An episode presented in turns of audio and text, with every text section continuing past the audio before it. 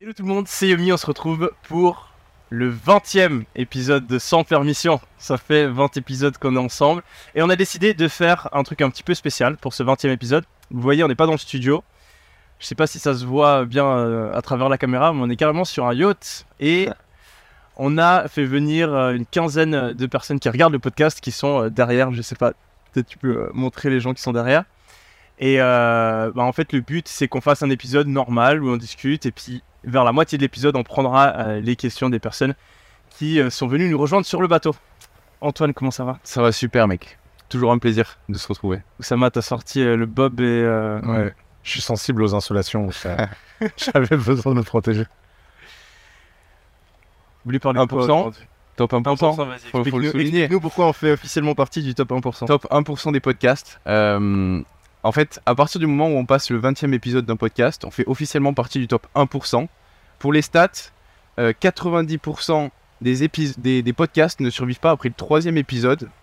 Euh, et il y en a La consistance. hein. Ouais, vive la consistance.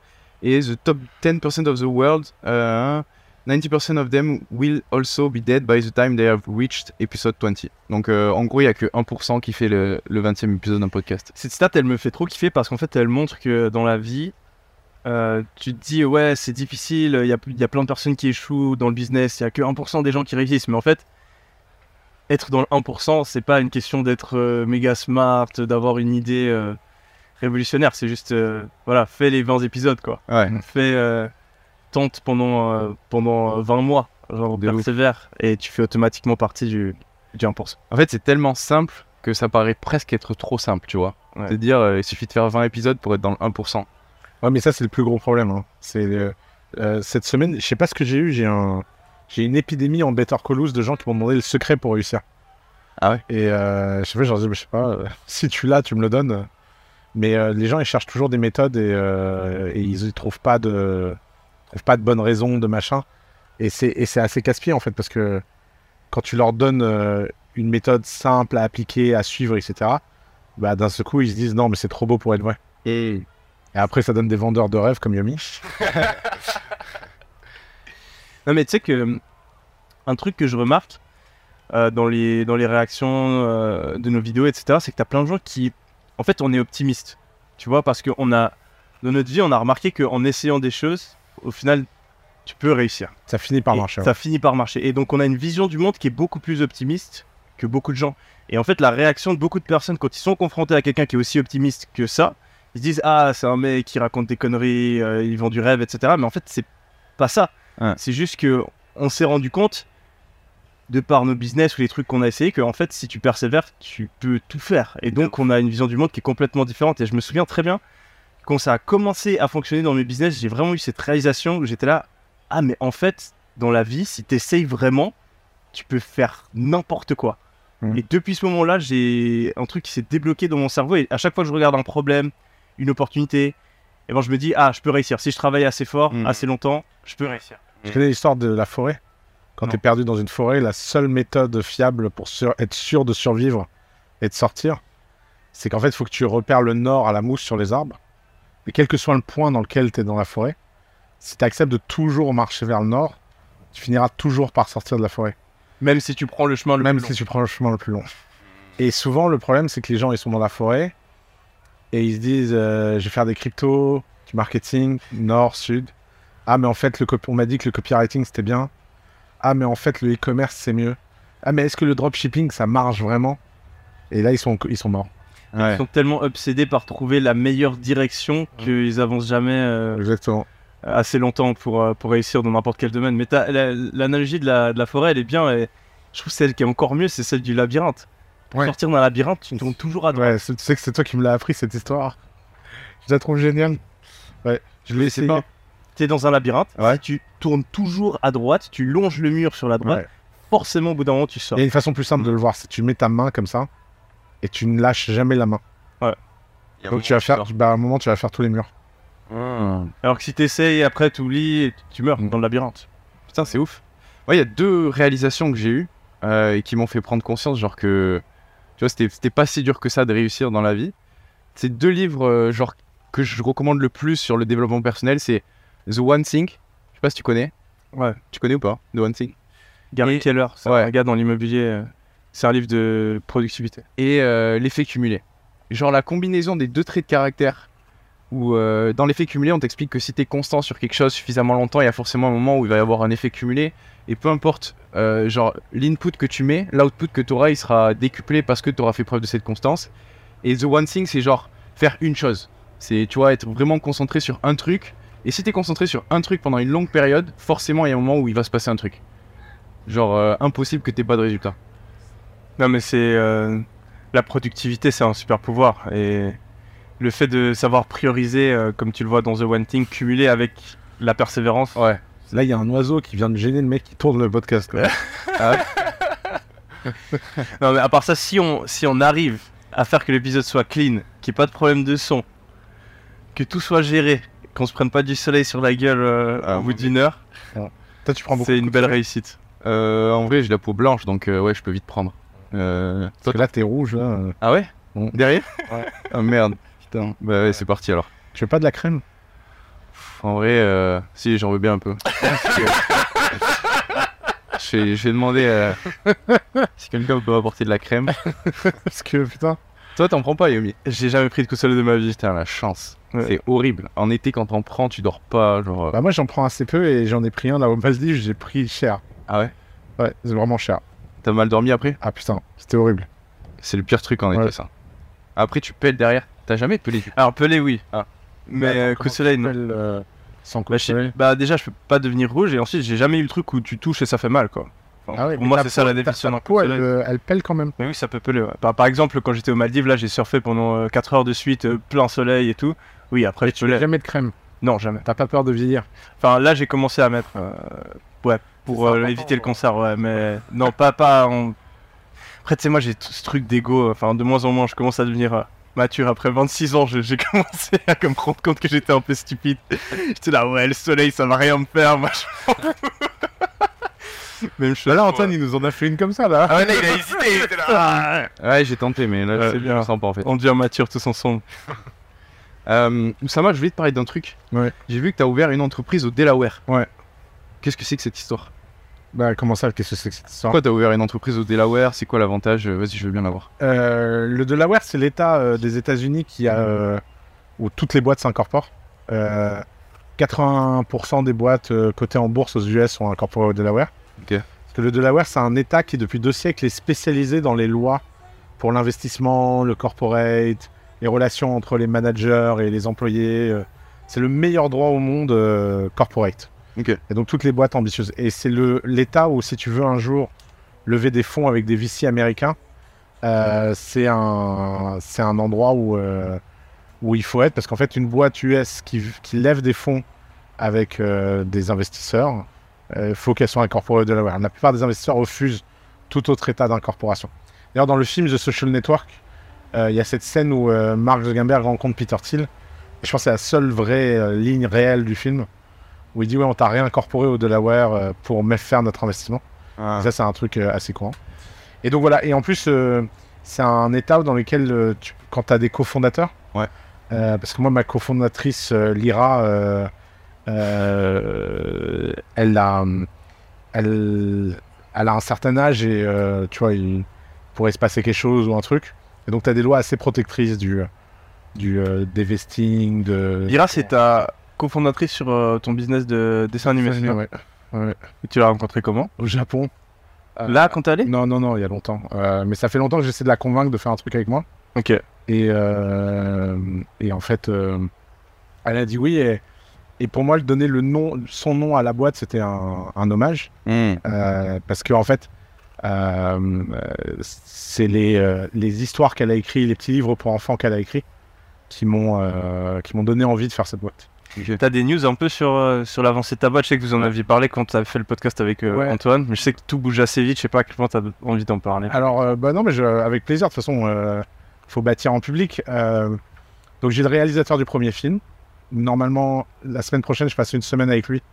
Je vais aller vivre dans sa maison pendant une semaine.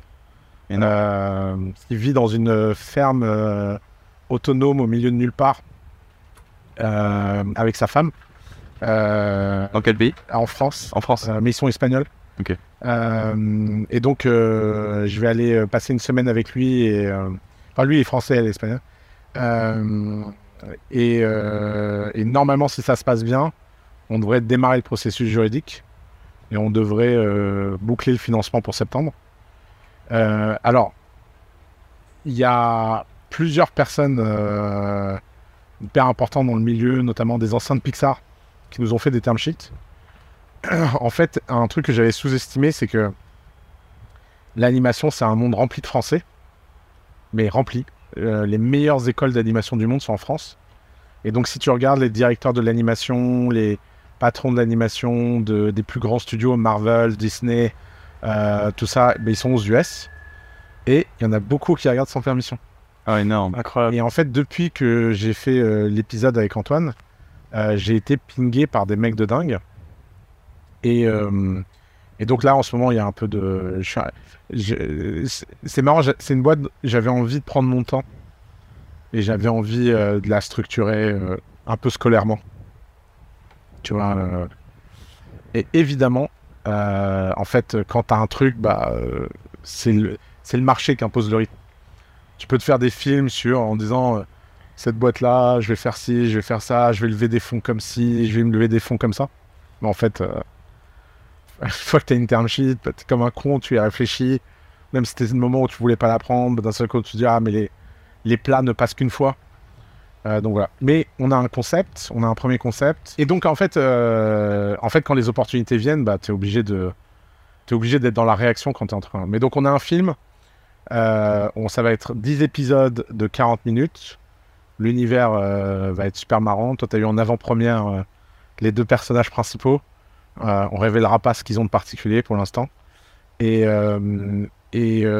normalement, notre challenge, c'est de faire avec 30 personnes ce qu'un studio fait avec 300 euh, en utilisant de l'IA. Mais la façon dont on utilise l'IA, je me suis rendu compte bah, juste avant d'arriver, en en parlant avec un ami là, c'est la vision que beaucoup de gens ont euh, de la façon dont tu fais de l'IA, c'est tu dis euh, je vais euh, je vais t'écrire un prompt et ça va générer le film.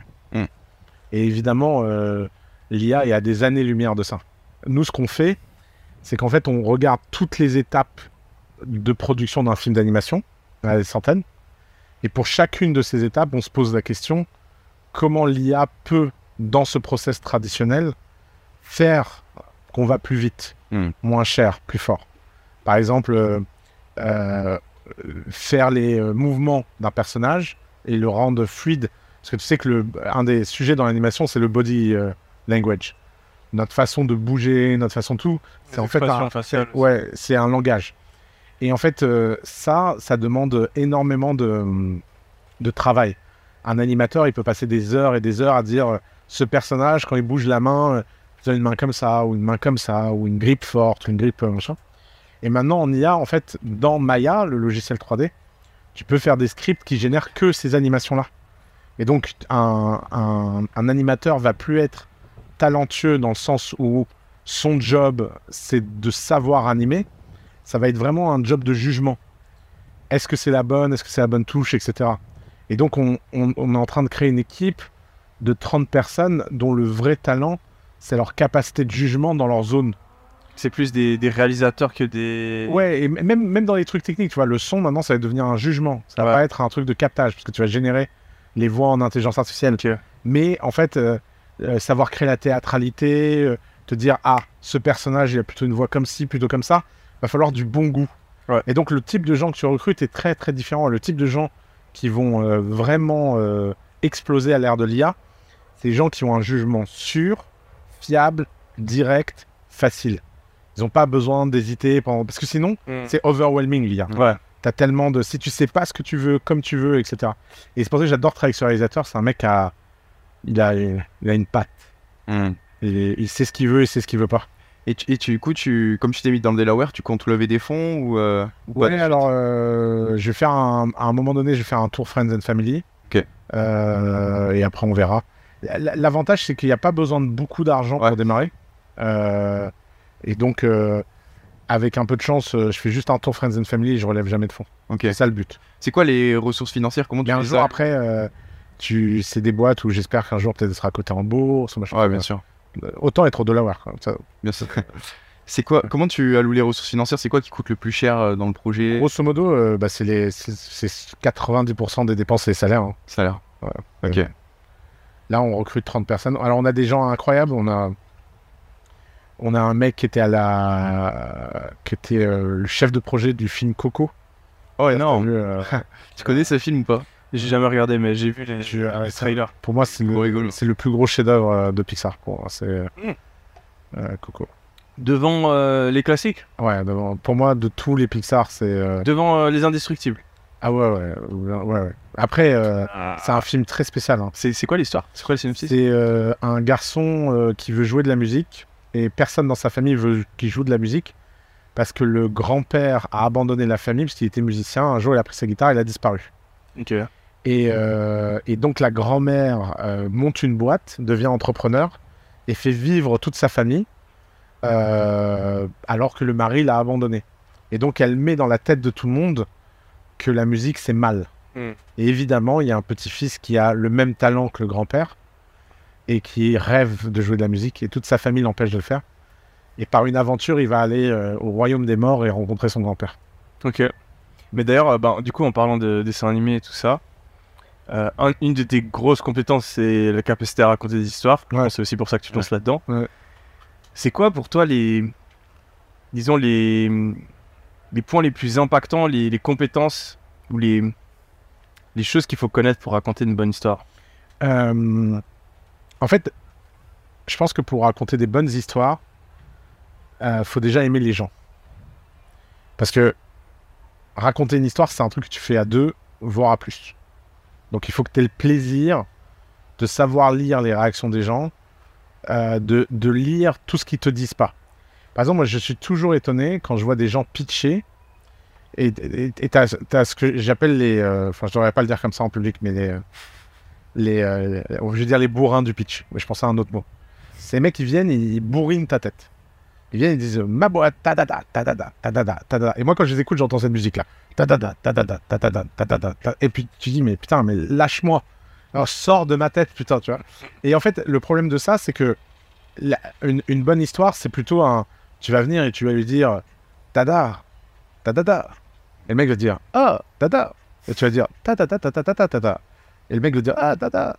Et en fait, c'est comme de la musique. Et le, le, le point, c'est que tu veux créer une connexion avec celui qui écoute ton histoire.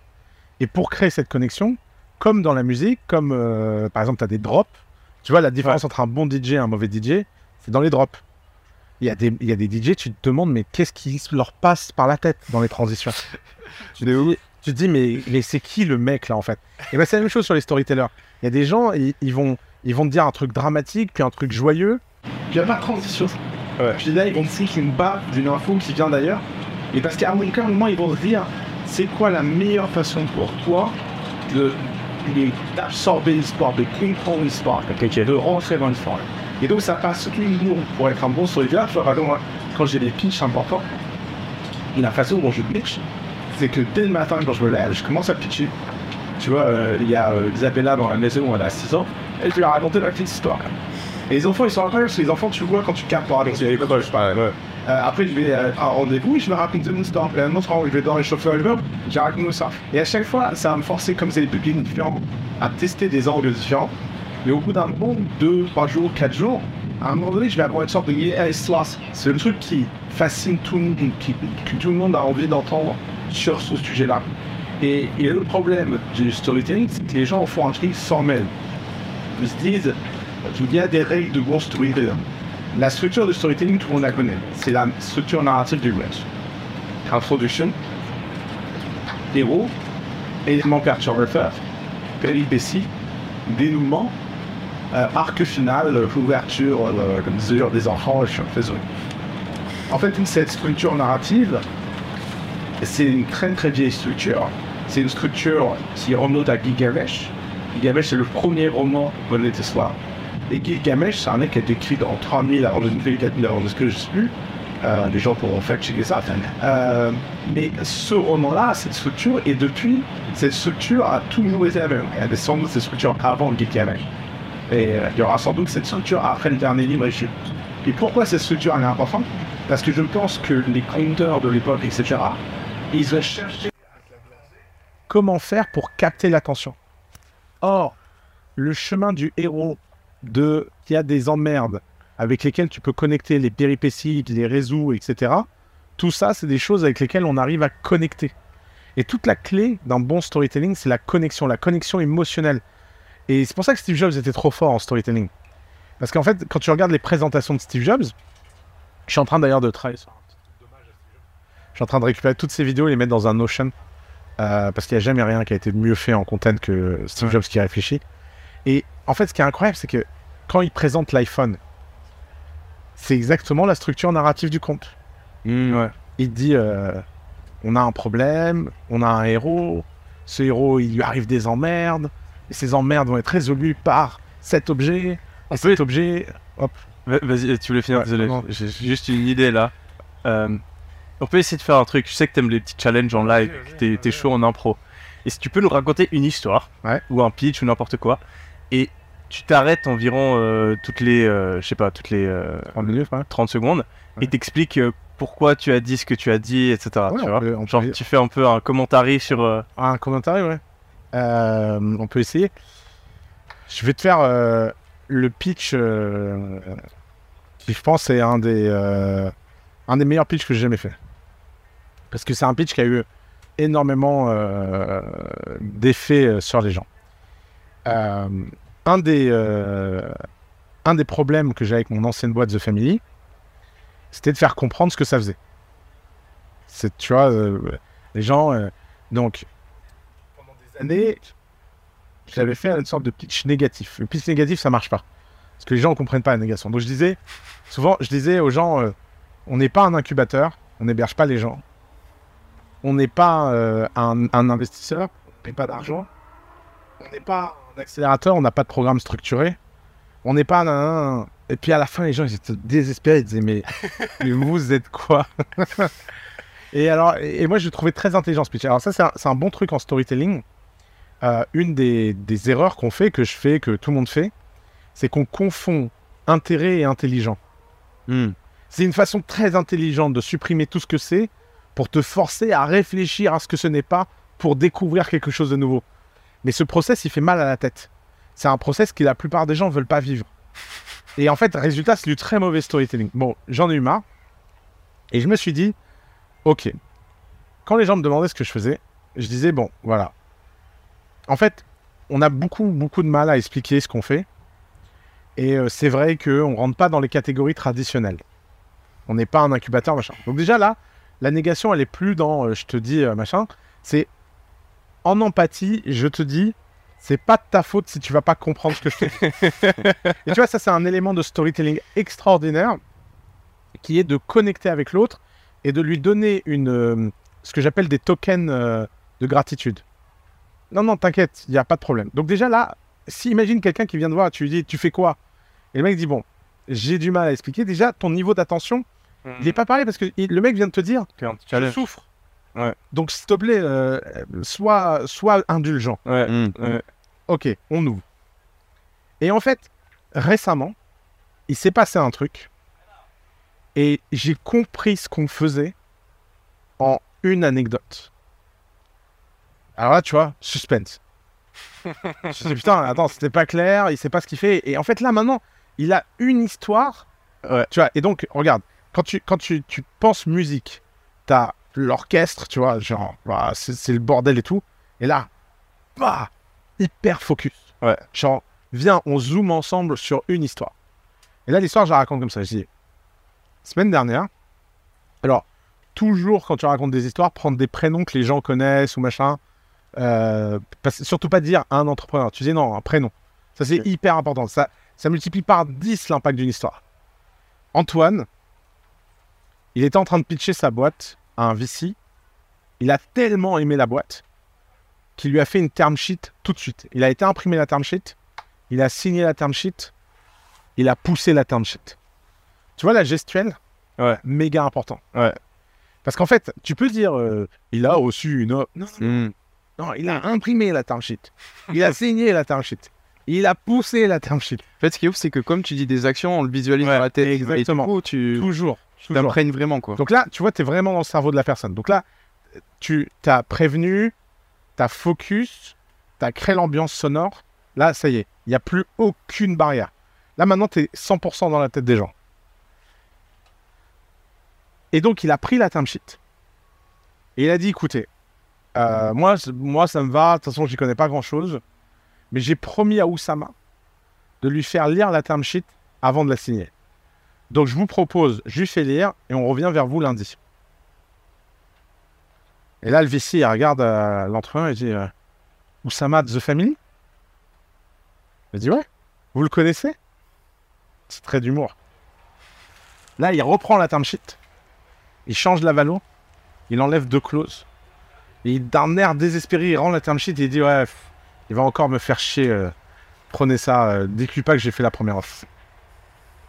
Et ben là, ce jour-là, j'ai compris ce qu'était notre mission. La mission de The Family, c'est pas de faire des choses et des actions qui vont concrètement aider les entrepreneurs. C'est de réussir à créer une marque qui impose tellement de respect que parce que tu es membre de la famille, tu seras jamais traité de la même façon. Hmm. Élément de résolution.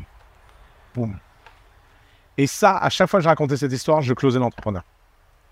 Hmm. J'ai jamais eu un mec qui disait ouais, ça sert à quoi de vous donner 5% à qui j'ai raconté cette histoire qui me disait pas euh, tiens, prends mon argent, prends, mes- prends mon equity. Et parce qu'en fait, en une histoire, tu peux imaginer toutes tes situations particulières. Ouais. Ah, il va me présenter la bonne personne. Ah, il va me faire ci. Ah, il va me faire ça. Et en fait, ce bordel de tout ce qu'on fait, d'un seul coup, c'est incarné dans une histoire dont le résultat est ma vie va être mieux parce que je suis là. Ouais, parce qu'en fait, tu fais comprendre le bénéfice de manière ultra impactante à travers l'histoire. Exactement. Et en plus, t'es même pas en train de dire c'est ça, ça, ça, ça, ça. Parce qu'en plus, c'est boring. Et en plus, ben, ça laisse l'imagination des gens. Et l'imagination des gens, elle est toujours plus forte que la réalité. Donc, ils peuvent s'imaginer tout ce qu'ils ont. En fait, le gars, il se dit Ah, j'ai ce problème-là. Voilà. Ce sera résolu à travers. euh, Et ça devient, ça Ouais. devient vite émotionnel en fait. Je pense qu'à partir du moment où tu visualises les images dans ton cerveau, t'es plus dans la logique, tu pars dans l'émotionnel et du coup pour la prise de décision, tu peux tellement euh, plus persuader et influencer les gens grâce à ça. Et du coup, euh, pour finir le, Pourquoi le est-ce que sujet, euh, les sujets storytelling, euh, qu'est-ce que c'est les conseils que tu as pour apprendre à faire ça? Voilà. Alors, je pense qu'il faut, euh, il faut faire quatre choses Euh, en hyper intensité. La première chose, il faut regarder plein de films, plein de pubs, plein de trucs. Alors d'ailleurs, je crois beaucoup au fait, euh, parce que tu me poses souvent cette question, et ma mère m'a ra- rappelé, d'ailleurs, elle te passe le bonjour, euh, mais elle m'a rappelé un truc euh, que j'avais complètement oublié, mais, mais effacé de ma mémoire. Parce que là, dans un épisode de podcast, je me dis, mais t'as toujours aimé le storytelling quand t'étais petit, etc. Et elle m'a rappelé un truc dont je n'ai aucun souvenir, mais apparemment de l'âge de 6 à 15 ans, je passais des heures et des heures et des heures à regarder des pubs. Et je changeais de Mm. chaîne pour regarder des pubs. J'étais obsédé par regarder des pubs. Or, Ah ouais. la pub à cette époque, c'était des, c'était des monuments de storytelling.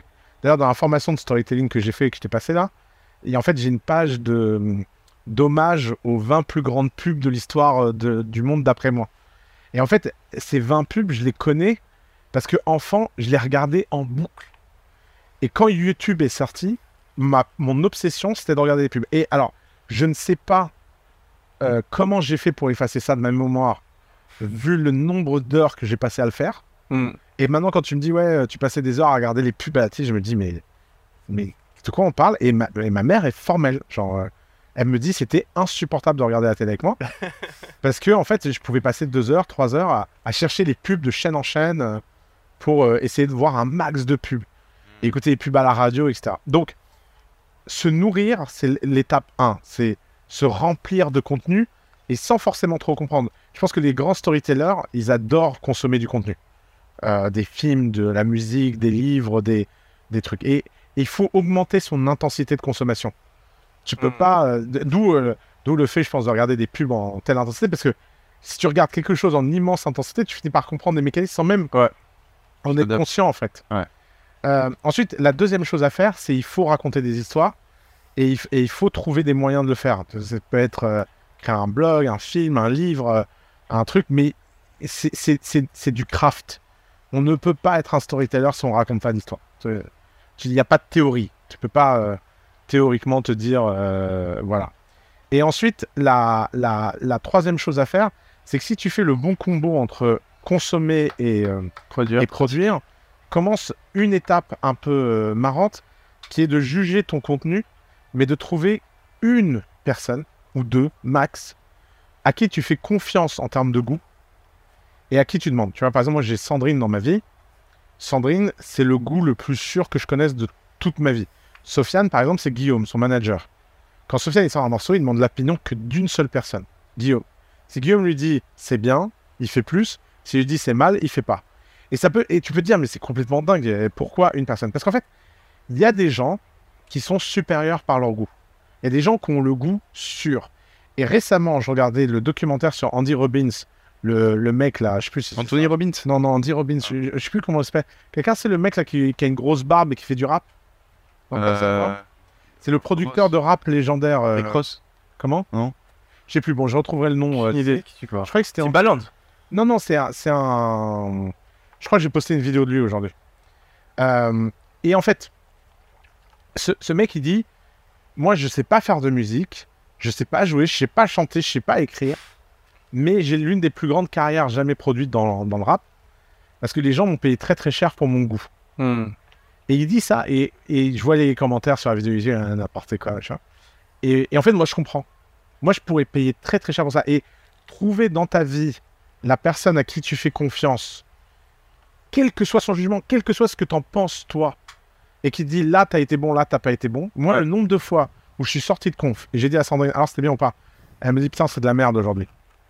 Et moi, dans la tête, je me suis dit, putain, c'est marrant, je croyais vraiment qu'elle était bonne aujourd'hui. tu. Mais tu sais, tu me. Tu, tu veux finir? Ouais, vas-y. Tu m'as dit ça. Ouais. euh, C'était quand? C'était. On a Sur un fini un podcast. Et j'étais là, oh putain, euh, c'était de la merde aujourd'hui. Et tu m'as dit, non, non, juge-toi jamais toi-même, c'est c'est super dur de faire ça, etc. Faut toujours demander l'avis à quelqu'un d'externe. Et j'avais pas trop compris. Et euh, je me, on avait fait un podcast, le podcast qu'on a fait que les deux. Mhm. Et à la fin du podcast, je me suis dit, putain, c'était dingue ce podcast. Et j'ai re-regardé le podcast et j'étais là, mais putain, tu dis que de la merde pendant ce podcast. Et en fait, j'ai vraiment réalisé que. Après, je pense que tu peux avoir un avis quand tu te regardes à la troisième personne si t'as été enregistré, mais quand tu fais la chose, Ça aura jamais la valeur que, tu nous encore une autre que personne externe. quelqu'un de vraiment Et qui a. détaché de tout et qui a et surtout c'est pour ça que le pire chose c'est de demander l'avis de plusieurs personnes. Ouais, là, là, là, se contredisent. T'es perdu. Il faut que tu trouves quelqu'un dont, dont la, la- le jugement est cohérent. Et la quatrième chose, et c'est je pense euh, la chose la plus dure, il faut peut-être d'autres gens à storytelling.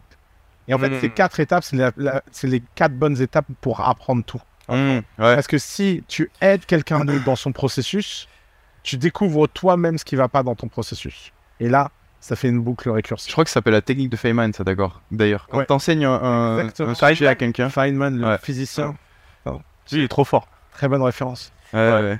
Putain, mais, euh, mais ça m'a fait penser à un truc, euh, ce que tu disais. euh, Il y a beaucoup de gens euh, qui regardent, euh, en tout cas mes vidéos YouTube, le podcast peut-être un peu moins, mais qui sont jeunes euh, sur YouTube en fait, et TikTok euh, encore plus. euh, beaucoup de gens qui sont mineurs, etc.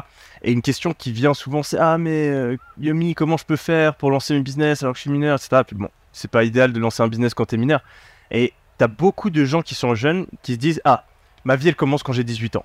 Mm. Tu vois, genre jusqu'à mes 18 ans, je veux juste euh, aller à l'école, attendre que ce soit terminé, euh, et puis voilà. Ouais. Et en fait, je pense que c'est une énorme connerie de penser comme ça, parce qu'on en a parlé plein de fois euh, dans le podcast. Le cerveau, quand t'es ado, il se développe et il peut apprendre des choses euh, dix fois plus Ouais. vite.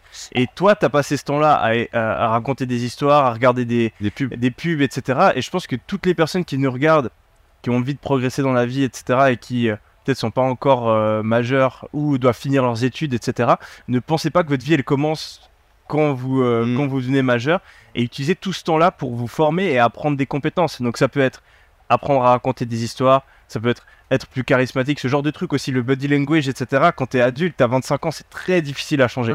Mais si quand t'as 14 ans, tu te dis tous les jours je vais à l'école, j'essaie de parler, enfin j'essaie de me tenir droit, j'essaie de parler euh, avec un bon ton de voix, de projeter ma voix, etc. euh, de regarder les gens dans les yeux, c'est un truc qui reste toute ta vie. Donc t'as tous les soft skills et euh, bah, après, euh, voilà, tu peux développer des compétences en marketing, en psychologie, en vente, euh, en storytelling. De ouf. Donc je pense que c'est vraiment moi j'aimerais trop pouvoir revenir à mes 12 ans et me faire un programme d'apprentissage tu vois et entraîner des trucs Tu sais qu'il y a une citation qui dit Votre niveau de succès dépassera euh, votre niveau de succès dépassera rarement votre niveau de développement personnel parce que le succès est quelque chose que vous attirez de par la personne que vous devenez. Hmm. Et du coup, euh, ce que tu dis, c'est genre, euh, c'est travailler sur la personne qu'on est, sur notre développement personnel. Et une fois qu'on a fait tout ce travail, derrière, on peut attirer le succès beaucoup plus facilement comme, euh, comme un aimant. Pourquoi est-ce que toi, c'est important de travailler sur le storytelling? Qu'est-ce qui fait que tu as envie de développer cette compétence? Bon, bah, moi, je suis créateur de contenu, donc c'est clair que pour moi, il y a, y a un levier qui est énorme où si je m'exprime mieux, je transmets mieux mes idées, bah, je peux euh, faire croître mon audience, mais je peux aussi passer des messages de manière plus forte euh, à mon audience. Ouf. Dans mes formations, par exemple, euh, j'essaye à chaque concept important euh, de trouver une histoire Ouais. pour l'expliquer. Parce que sinon, les gens retiennent pas. Ouais. Et je pense que je suis tout particulièrement sensible à ça. Je, je sais pas si c'est si c'est de l'hyperactivité ou du trouble de la concentration, mais quand j'étais jeune, genre moi, rester concentré dans un cours où on m'explique ah il y a ça, il y a ça, il y a ça, genre super dur. hein. Je le faisais, mais c'était vraiment de la discipline. Ah reste concentré, reste concentré. Et par contre, bon, quand on te raconte une histoire, là c'est beaucoup plus Mhm. facile. Et donc je, je voyais les profs qui faisaient l'effort de trouver des comparaisons, des métaphores pour expliquer les choses, et je voyais à quel point ben, je retenais mieux. Et en tant que prof, en quelque sorte, en tant que formateur de personnes qui ont envie de transmettre euh, euh, voilà, de la connaissance, ben, pense que c'est mon devoir aussi de pas juste donner les informations, mais de les euh, packager de la meilleure manière possible pour qu'elles aient le plus grand impact possible. Trop fort. Est-ce que vous trouvez que l'IA et ChatGPT ils sont bons à, à générer des histoires? Moi, j'ai essayé sur plein de scripts. Incroyable. Tu trouves que c'est bon? Toi pas? Et je pense que t'as pas le bon prompt. T'étais sur euh, GPT-4? C'est Ouais. quoi C'est quoi ton prompt? Bon, alors, moi, je fais du classique. hein. Euh, Je dis, raconte-moi une histoire. ça, tout. Mais non, je vais te donner un, Il faut aller dans le détail. je vais te donner un, un méga prompt. Regarde la formation Business Pro, Antoine. Ouais. petit, petit lien dans la vidéo. non, non, mais euh, on sous-estime le- le- le- les différences de qualité que tu peux avoir euh, à, à travers ton prompt. Hmm. Bah, moi, typiquement, euh, pour. euh, alors, je fais, des, euh, je fais du contenu euh, long, ça fait des TikTok, Ouais. donc des contenus courts qu'on peut poster sur YouTube Shorts, etc. Et euh, bah, on a aussi toute une partie où on transforme ces contenus courts en contenu textuel. Tu C'est-à-dire donc, euh, je vais prendre un TikTok et en fait, je vais le transformer en euh, post LinkedIn ou en post Ah. Facebook, etc., en post. Twitter. Et c'est la partie qui fonctionnait le moins bien. Donc, je suis convaincu que, tu vois, ce que je dis, ça marche bien dans les TikTok, les contenus courts, ben, ça doit être quelque chose d'intéressant. Par contre, quand on le transférait par écrit, ça marchait pas. Ok. Et euh, c'est pas, c'est pas moi qui faisais ça directement. Si tu, voilà, tu fais juste un script, euh, tu transcriptes, c'est, trop long, c'est pas bien formaté. Et donc là, euh, la semaine passée, j'ai, passé énormément de temps à tester genre euh, 50 prompts différents pour prendre le script d'un TikTok et le transformer en post LinkedIn ou en post Facebook, etc. Mm. Et ben, au début, ça faisait de la merde. Et après, voilà, 50 essais, j'ai trouvé un truc où, en fait, ça me transfère exactement la manière dont je l'aurais écrit moi-même. Et euh, ben là, on va commencer à les tester, mais normalement, je suis sûr et certain que nos stats, elles vont exploser. Ouais. Non. En fait, le, le prompt engineering, ça prend du temps. Ouais, c'est ça, faut juste. euh, Et, euh, et en fait, comme tout truc qui prend du temps, il faut le truc. Alors, un petit euh, shortcut qui marche bien, euh, c'est de trouver des, des styles que t'aimes bien. Ok. Et de lui demander d'écrire le prompt pour écrire dans ce style. exactement ce que j'ai fait. ouais, refaire plusieurs fois.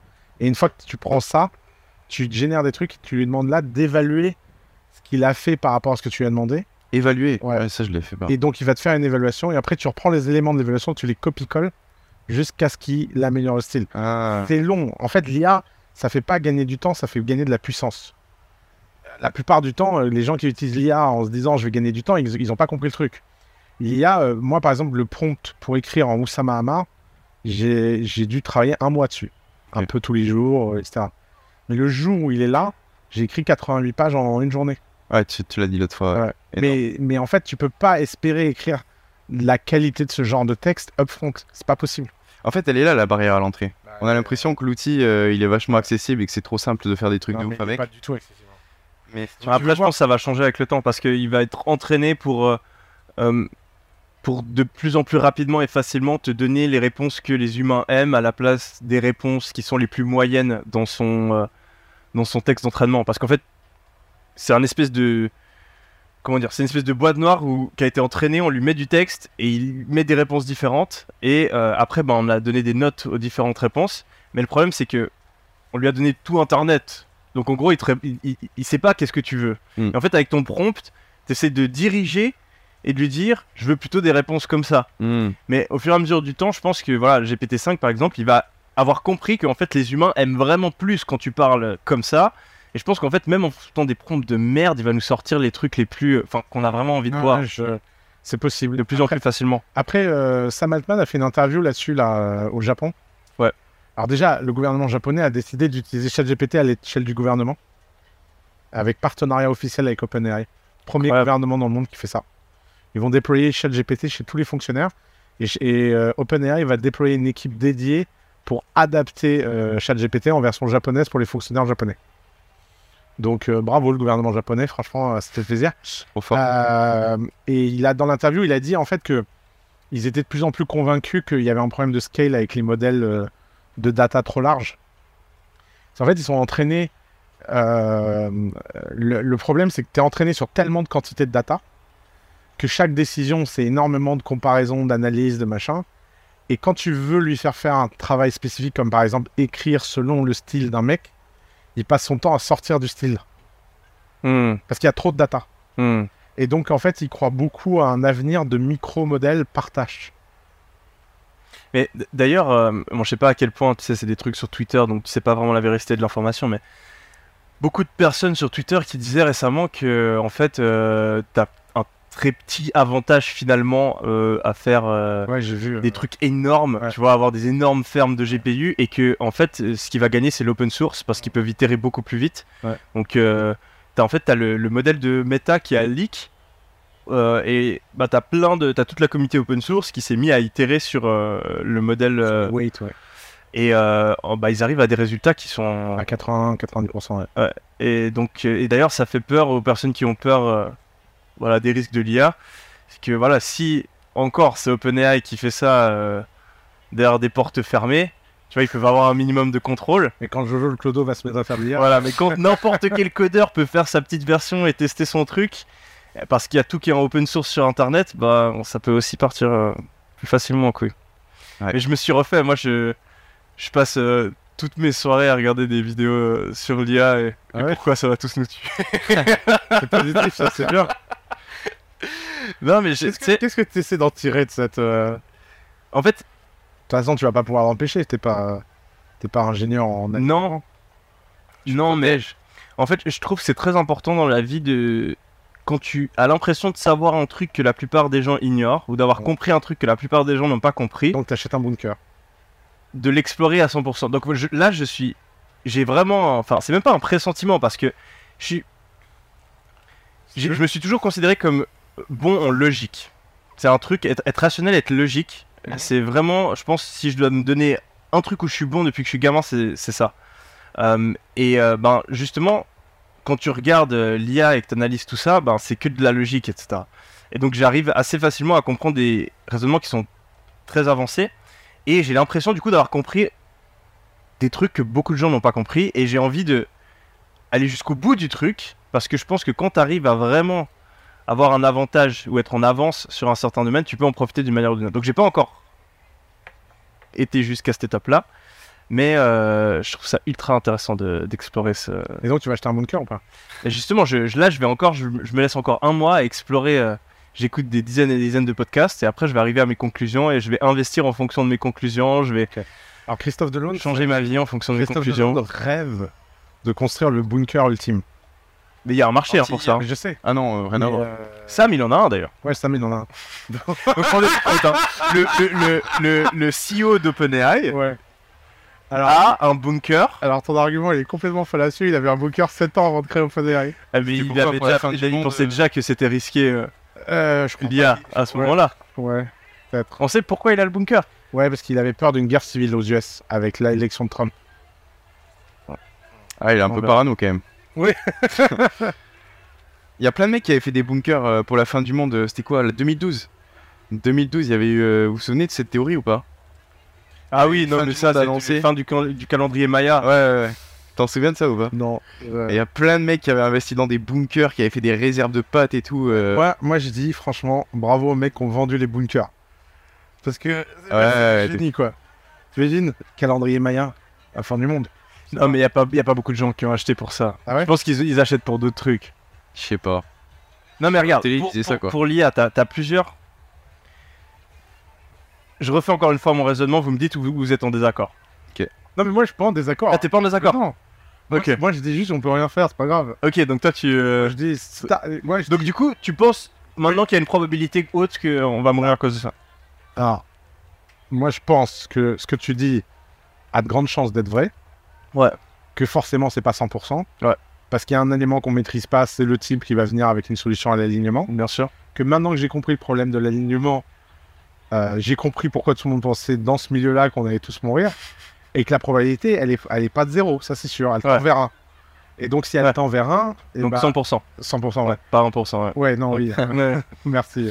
non mais, Non mais oui, t'as raison, t'as raison, t'as raison. Et donc, euh, résultat, euh, je vais encore plus kiffer. je vais faire un petit dessin animé. Je vais trouver euh, quelques personnes pour préparer cette fin du monde euh, qui va la rendre charmante. Puis on, verra si ça passe ou j'ai- ça passe pas, quoi. J'ai envie de faire une vidéo là-dessus, mais.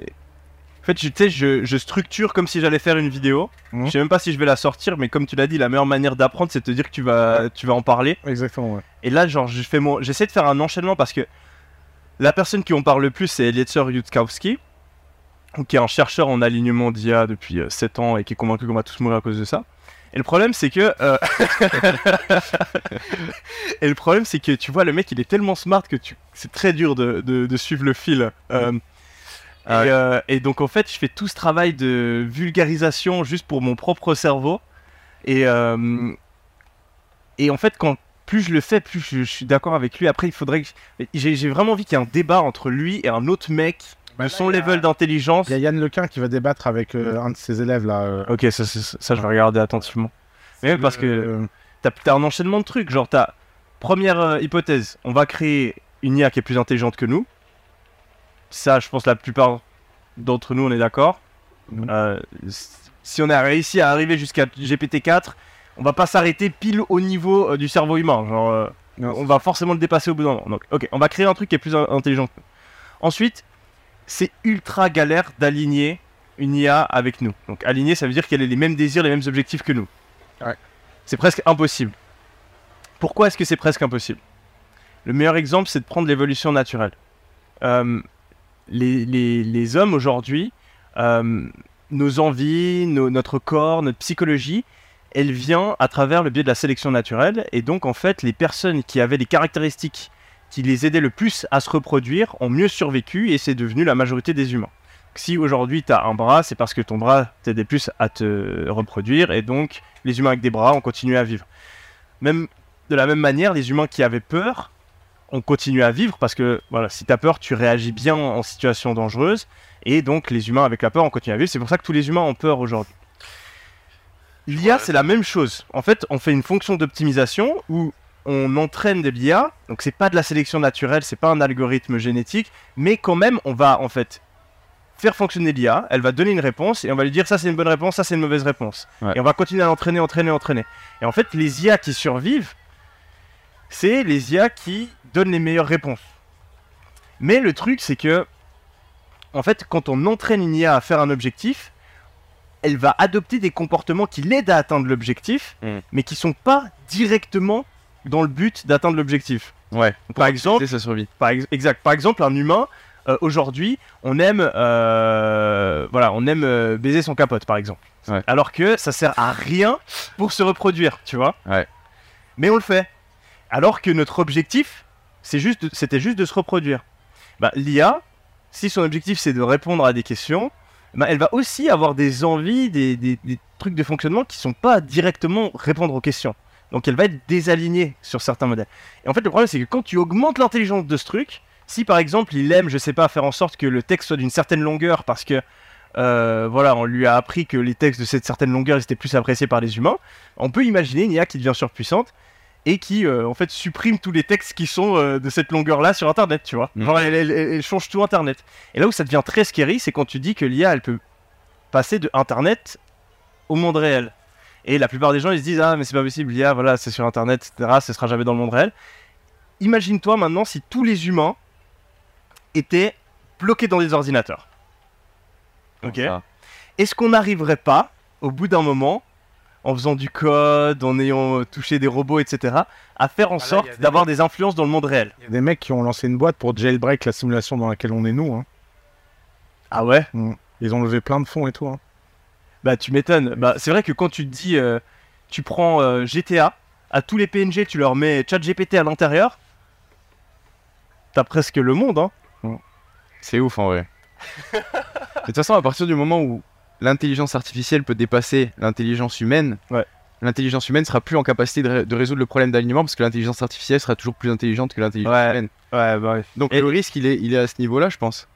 Et le, le gros problème, c'est que ton IA, peu importe son objectif, la meilleure manière d'atteindre son objectif, que ce soit faire des trombones, euh, répondre du texte de la meilleure manière, euh, je sais pas, euh, voilà, rendre les humains euh, heureux, euh, la meilleure manière de le faire, c'est de se rendre indestructible.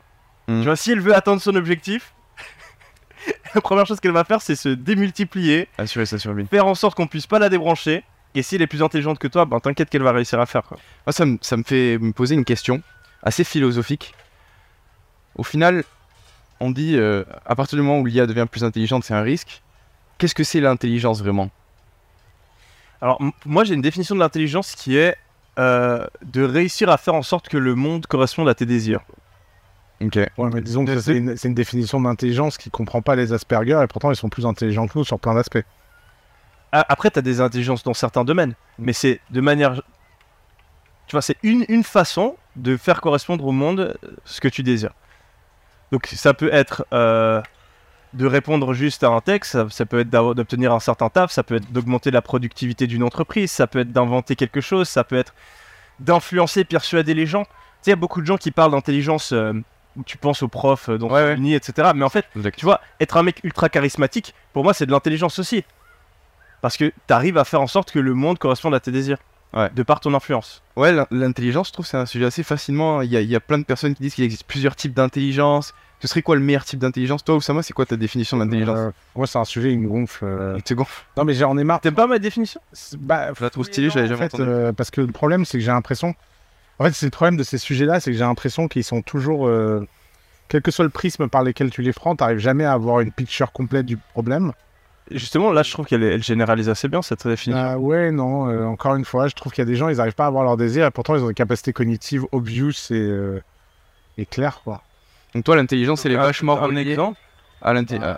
Euh, je plein de mes potes euh, de grande école. Non, mais du coup, ils arrivent par exemple à, à obtenir euh, la note qu'ils veulent dans un test. Non, non. Ou ils arrivent à. Non, ils arrivent pas. Justement, je trouve qu'il y a beaucoup de gens intelligents qui n'arrivent pas à aligner leur désir avec ce qu'ils doivent faire pour l'avoir dans le monde. Regarde le nombre de gens intelligents qui n'arrivent jamais à gagner d'argent. Il y a plein Ouais. de gens très intelligents qui n'arrivent pas à gagner. Non, mais ils arrivent dans d'autres domaines. Tu vois, c'est un des domaines de l'intelligence, gagner de l'argent. Mais... Non, mais justement, ils ont le désir de gagner de l'argent, ils n'y arrivent pas. L'intelligence. oui, mais tu peux être intelligent de manière différente. Oui, donc en fait, toi, tu dis ils sont cons dans ce domaine-là et ils sont Ouais. intelligents dans d'autres. Ouais. D'accord, ok. Ah oui, bah- ah oui, parce qu'en fait, toi, ta définition, c'est de dire qu'en fait, l'intelligence, c'est la capacité à aligner ton désir avec ton résultat et qu'en fait, euh, tu peux l'avoir, par exemple, en maths, tu veux le résultat de maths, donc ça veut dire, ah ouais. C'est Ça, ça généralise partout. C'est marrant parce qu'il y a un mec qui a une définition d'intelligence euh, qui m'avait beaucoup plu à l'époque où je l'avais lu. C'est Antonio Damasio et il dit que l'intelligence, c'est d'être capable de tomber amoureux d'un sujet. Hmm. C'est ta capacité à être en, en amour d'un sujet qui te rend intelligent. Ouais.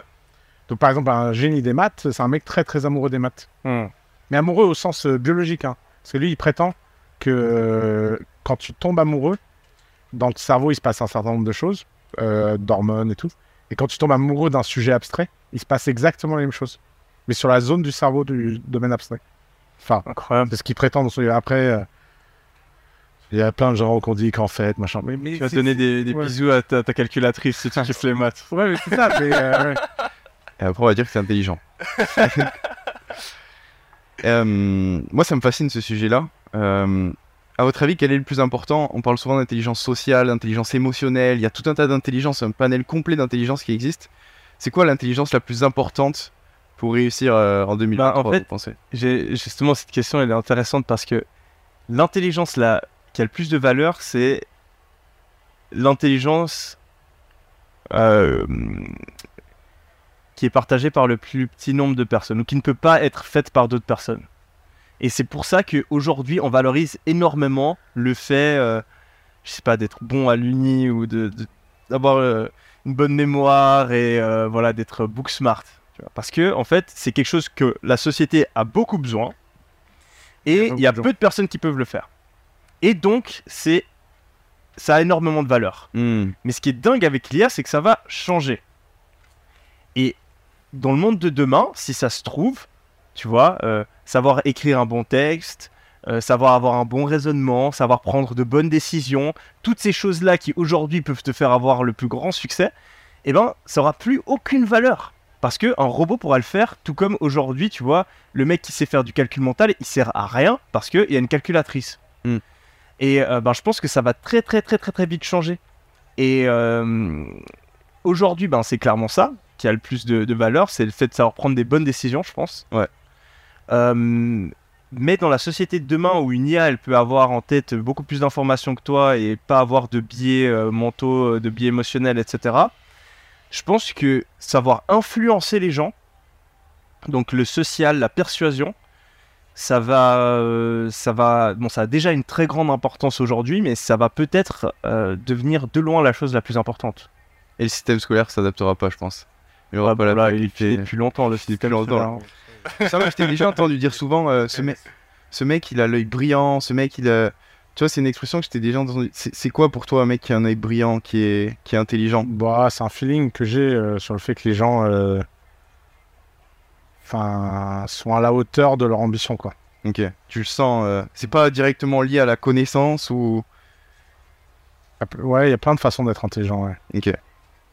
Enfin, après, euh, il y a des gens, euh, c'est des esprits purs, hein, euh, mais ils sont, il y a d'autres bugs dans leur vie, quoi. J'avais présenté un pote à moi qui est un mec très intelligent, je dirais pas son nom, mais et lui, dans la vie, il a des- il a d'autres types de bugs, quoi. Mais c'est le mec le plus intelligent que je connaisse. Toi, Sama, c'est quoi l'habitude la plus importante, tu penses, pour, pour réussir dans la vie? Bah. Les habitudes que tu as ajoutées à tes routines, Non, à dans, ta dans vie une, dans récemment une des vidéos que j'ai fait hier, là, euh, j'ai dit qu'en fait, on sous-estimait à quel point euh, la vie c'était un jeu qu'on pouvait jouer de manière tellement différente. Et en fait, euh, réussir en tant qu'acteur, euh, réussir en tant que financier, réussir en tant que lawyer, c'est pas les mêmes. euh, En fait, c'est comme si pour chaque caractère, tu avais dans un jeu de rôle des skills à avoir. Mm. C'est sûr quand on était petit, on jouait au jeu de rôle et que tu avais potion, euh, force, euh, agilité. euh, ben, j'ai l'impression que dans la vie, c'est comme ça et que tout le monde va ramener ça à un truc monolithique. Hmm. Alors qu'en fait, ça compte beaucoup plus de savoir est-ce que tu fit avec ce que tu veux faire? Et je sais pas pourquoi les gens. Ce matin, j'ai eu un call en Better Call une nana qui me dit euh, Je veux faire euh, telle boîte et tout, mais j'y connais rien. Et je lui dis bon, Ok, bon, moi je veux écrire un livre, mais je sais pas lire et écrire. Personne ne viendrait te voir et te dirait Je veux écrire un livre et je sais pas lire et écrire. Pourtant, dans l'entrepreneuriat, on a l'impression que c'est normal d'avoir le droit d'imaginer parce qu'on pense que l'idée vaut plus que la réalisation. Et trop souvent, euh, par exemple, moi, une des conversations que j'essaie d'avoir avec les membres plus jeunes de ma famille, c'est pas simplement qu'est-ce que tu veux, mais pourquoi tu es fait. Parce que qu'on le veuille ou non, je sais pas si c'est génétique, si c'est l'éducation, si c'est la température la, du ventre de ta mère quand t'es né, il n'empêche, il y a des gens, tu les regardes et tu te dis, ils sont faits pour ça, ils sont pas faits pour ça. Et quand bien même tu voudrais faire quelque chose où t'as pas l'air d'être fait pour ça, en être conscient et travailler donc dix fois plus dur, c'est euh, essentiel parce que si t'es pas fait pour un truc et que tu veux quand même le faire, bah d'accord, très bien, paye le prix. Hmm. Et donc, est-ce que tu as conscience que tu es en train de payer ce prix-là? Et ça, c'est vraiment le, le truc le plus dur, je pense. C'est de, c'est de vraiment bien comprendre qu'est-ce que tu veux faire, de savoir si tu es aligné avec ce que tu veux faire. C'est pas une habitude. Bah si, je pense que c'est une habitude de... Tu crois pas que c'est une habitude de réussir à... Ouais. Parce que c'est pas une habitude universelle, mais c'est une... Mais du coup, de, un de vrai savoir bien se connaître et se mettre dans les situations. Exactement. Mais parce que ça me perturbe que tu dises ça, parce que j'ai l'impression que tu as une philosophie où tu penses un peu comme moi que tu peux t'adapter en fait à toute situation et que le cerveau est plus malléable que ce qu'on pense. Oui. que Tout n'est pas inscrit dans la roche. Oui. Et du coup, c'est un peu. euh, Mais à mon avis, le paradoxe, c'est que c'est vrai, mais modulo le fait que malgré tout, il y a des choses pour lesquelles tu sembles avoir des prédispositions Ouais. et les découvrir, ça fait partie du process. Hmm. Donc, tu penses qu'il faut quand même trouver ses forces et ses faiblesses et adapter la situation à sa force et ses faiblesses plutôt que changer ses forces et ses faiblesses. Et je pense qu'à l'envers, si tu commences à te lancer dans un domaine où tu sembles n'avoir que des faiblesses, Ouais. en avoir conscience, ça peut t'aider peut-être à choisir un autre domaine. Euh, mais ça c'est intéressant, tu sais, on a souvent eu ce débat et en fait c'est un débat que euh, qui se transfère dans plein de domaines différents et que je trouve que euh, voilà tout le monde a en permanence, tu sais, c'est le l'inné vs l'acquis. ouais. Et du coup, euh, avant-hier, j'en ai eu marre et je me suis dit, je suis tout le temps en train de débattre de ce truc, mais je sais pas les stats. Et du coup, je suis allé chercher les stats. Et Typiquement, euh, voilà, est-ce que à quel point tes traits de personnalité sont liés à ton éducation vs euh, au gène Mhm. À quel point les différences entre sexe, euh, de préférence, de, de psychologie, etc. sont liées à euh, des facteurs génétiques plutôt qu'à la société Et on trouve, en étudiant les jumeaux, c'est intéressant à chaque fois comment ils trouvent euh, des moyens d'étudier les différentes choses. Ils prennent des jumeaux, Les vrais jumeaux. alors ils prennent des jumeaux monozygotes et des jumeaux plurizygotes, je crois que ça se dit. Donc en gros, polyzygotes. Et ils regardent les différences en traits de personnalité qu'il y a entre les jumeaux monozygotes, donc qui sont exactement les mêmes gènes, et les différences de personnalité qu'il y a entre les jumeaux qui sont qui n'ont pas les mêmes gènes. Et du coup, s'il y a un écart type qui est plus grand euh, avec ceux qui ont des gènes différents, ben, c'est du coup la faute aux gènes et pas à euh, l'environnement. Parce que voilà, Ouais. sur un grand échantillon, ça devrait s'équilibrer. Et il y a environ 50% de la variance dans les traits de personnalité qui du coup est attribuée à la génétique. C'est drôle, c'est 50-50. Ouais. 50-50. Ouais, donc euh, c'est pas signifiant, quoi. Hein Donc c'est pas signifiant. Bah quand même. Bah 50-50, ça veut dire... c'est- Attends, qu'est-ce que ça veut dire 50-50 Il y a, y a autant... Non, non, Il y a Ah 50% de la variance qui est attribuée à la génétique. Donc 50% du fait que par exemple t'es colérique ou t'es euh, euh, plutôt quelqu'un euh, de c'est mal, de- c'est- qui a de la compassion, on c'est lié à tes a- gènes. On dirait un mec qui a designé ça, il s'est dit tiens, on va mettre 50-50 dans le... C'est abusé, ouais, Ça fait- c'est abusé. Mais du coup, Ouais. ça, Ouais. ça, ça, ça- tu peux, tu peux le, Créateur, ouais, Créateur fais attention. mais tu peux le, le généraliser dans plein de situations. Par exemple, tu vois tous les débats hommes-femmes, etc. Ben, Ouais. Du coup, si on observe X de différence entre les sexes, tu sais que euh, probablement 50% est dû à la société et 50% est dû à la génétique. Hmm. Donc euh, au final, sur ce débat, vous aviez tous les deux raison. On peut tourner ça comme ça, ou on peut aussi dire que j'avais complètement raison, vu que c'est exactement ce que je disais depuis le début, mais que Sama avait tendance à dire que c'était uniquement grâce à la société. J'ai dit ça, moi Mais tu as dit, t'es toi, t'es allé, t'es allé tellement loin dans un épisode, je l'ai revu, t'as carrément dit qu'il y avait aucune différence biologique, euh, physique entre les hommes et les femmes. Aucune. Aucune. Attends, T'as même Attends, je t'es te- énervé contre Antoine en te disant, ma soeur. tu, tu lui as dit qu'il disait n'importe quoi quand il a dit que les, les hommes avaient plus de testostérone à cause des fameuses guerrières victimes qui du coup j'ai fait un, un- un fact-check. Il n'y a aucune preuve dans l'histoire que c'était le cas. De quoi? Que les guerrières vikings euh, du coup tu sais qu'il y avait ce truc de sexe différent et que c'est c'est pas fact-checké. Comment ça? Ah c'est Ah, je te euh, demande à ChatGPT. Regarde. vas-y. China, comment ça s'appelait? J'ai pas sur mon phone mais. Je sais pas le nom exact tu, tu veux faire Les Les Shilmed. Tu vas pas, tu vas pas me dire qu'il n'y a pas de preuves historiques des Shilmed non alors elles ont, elles ont, elles ont peut-être existé mais il y a aucune preuve qu'elles étaient euh, genre dans les mêmes proportions et avec la même euh, Ah, j'ai jamais dit que c'était la même proportion. J'ai juste dit que. T'as dit que c'était les meilleures guerrières de l'histoire, qu'elles battaient même les mecs. Ouais, ah, ça oui. Shilmed. Ah non, ça y a pas, ça y a pas de preuve. Non, non, Bon, moi, je te- je t'enverrai. euh. Et toi, Yomi, c'est quoi les, les meilleurs Mais de- qu'est-ce que tu essaies de vérifier en fait? Hein? J'ai pas compris ce que tu essaies de Bah, ce que vérifier. t'avais dit. Ce que j'ai dit, oui, je me souviens plus ce que j'ai dit moi. T'as euh, dit ouais que, les- que en gros c'était à cause de l'éducation et des mœurs euh, que du coup les femmes étaient moins Ah, euh, fortes étaient- que les hommes Ouais. et que ben Non, après lui il a dit que dans toutes les cultures les c'était le cas et que du coup ben c'est probablement à cause des gènes et toi t'as dit non rien à voir parce que il y a les guerrières vikings. Bah oui, mais comment tu expliques qu'il y a autant de guerrières femmes chez les Vikings? Pourquoi dans une société? Il y en avait moins que les hommes justement, c'est ce que je te dis. Non, mais la question, c'est pas qu'il y en ait moins que les hommes. La question, c'est qu'il y en ait plus que dans toutes les autres sociétés. C'est ça mon argument. Toi, tu penses du coup que c'est dû à l'éducation Je comprends pas ton euh, argument là. Mon argument, c'est de dire que si tu as une proportion où dans une société, on te fait pas chier parce que t'es une meuf et on te laisse pouvoir l'être, bah, peut-être que 20% des femmes le vont le devenir. Pas zéro. Ouais, mais c'était pas ça le débat. C'était quoi le débat? Non, mais Bah, le débat c'était qu'elles étaient plus fortes que les hommes. Bio- euh, genre en force et tout quoi. Bah, il- Mère guerrière. Tu vas pas me dire qu'une meilleure guerrière femme est pas plus forte que le mec moyen. Ouais, franchement, je pense qu'elle est plus faible. ouais. Non, mais J'ai trop envie de faire un nue podcast. ça, je pense Ouais. pas. Une femme qui est entraînée pour le combat, tu mets une meuf qui fait du MMA contre un mec lambda, il se fait éclater là, il se fait éclater sa tête. Franchement, non. Je pense que si. Non, non, mais j'ai fait du MMA. On Tu vois, peut- alors, alors, alors, on peut trouver une meuf qui fait du MMA. Non, alors, alors, il y a un truc. Et alors, il y a un truc. Yomi en- Non, non, mais alors il y a un truc où, euh, pour le coup, ton poids, parce que c'est une question de poids et de force, hein, je fais pas une différence de sexe ou quoi, vraiment une question de poids et de force. Il y a un art martial où euh, des gens extrêmement petits et avec une force plus faible peuvent battre euh, voilà, un adversaire qui a une force plus élevée, c'est le jiu-jitsu brésilien.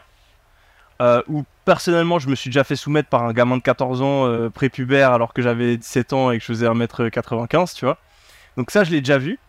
Euh, mais par contre, euh, quand tu parles de lutte ou tu parles de boxe ou de boxe taille, etc., quand tu as 20 cm de différence et une différence de force aussi élevée qu'il y a en moyenne entre les hommes et les femmes, c'est, c'est- c'est- même avec la meilleure technique, tu, tu overcome pas ça. hein. Je sais pas, mec, sur ça, je suis pas sûr.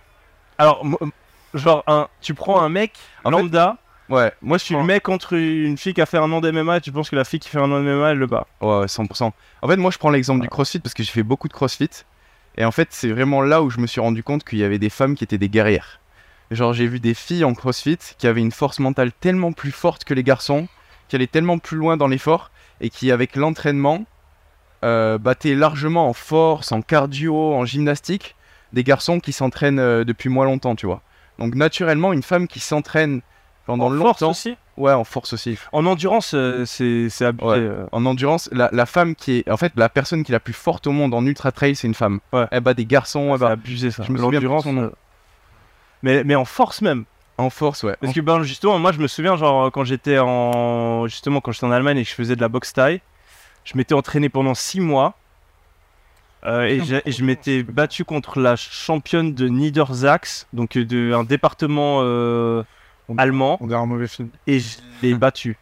Tu vois, avec 6 mois, six mois d'entraînement et elle, elle faisait ça depuis 10 ans. Mais elle était toute petite et c'est vraiment une question de force, tu vois, et de, et de taille. Genre, elle arrivait pas à me toucher. Et je la, genre, je me sentais presque mal de.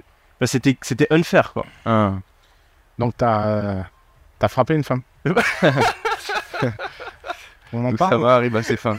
On en parle. C'est ça l'objectif. Tout était calculé depuis le début.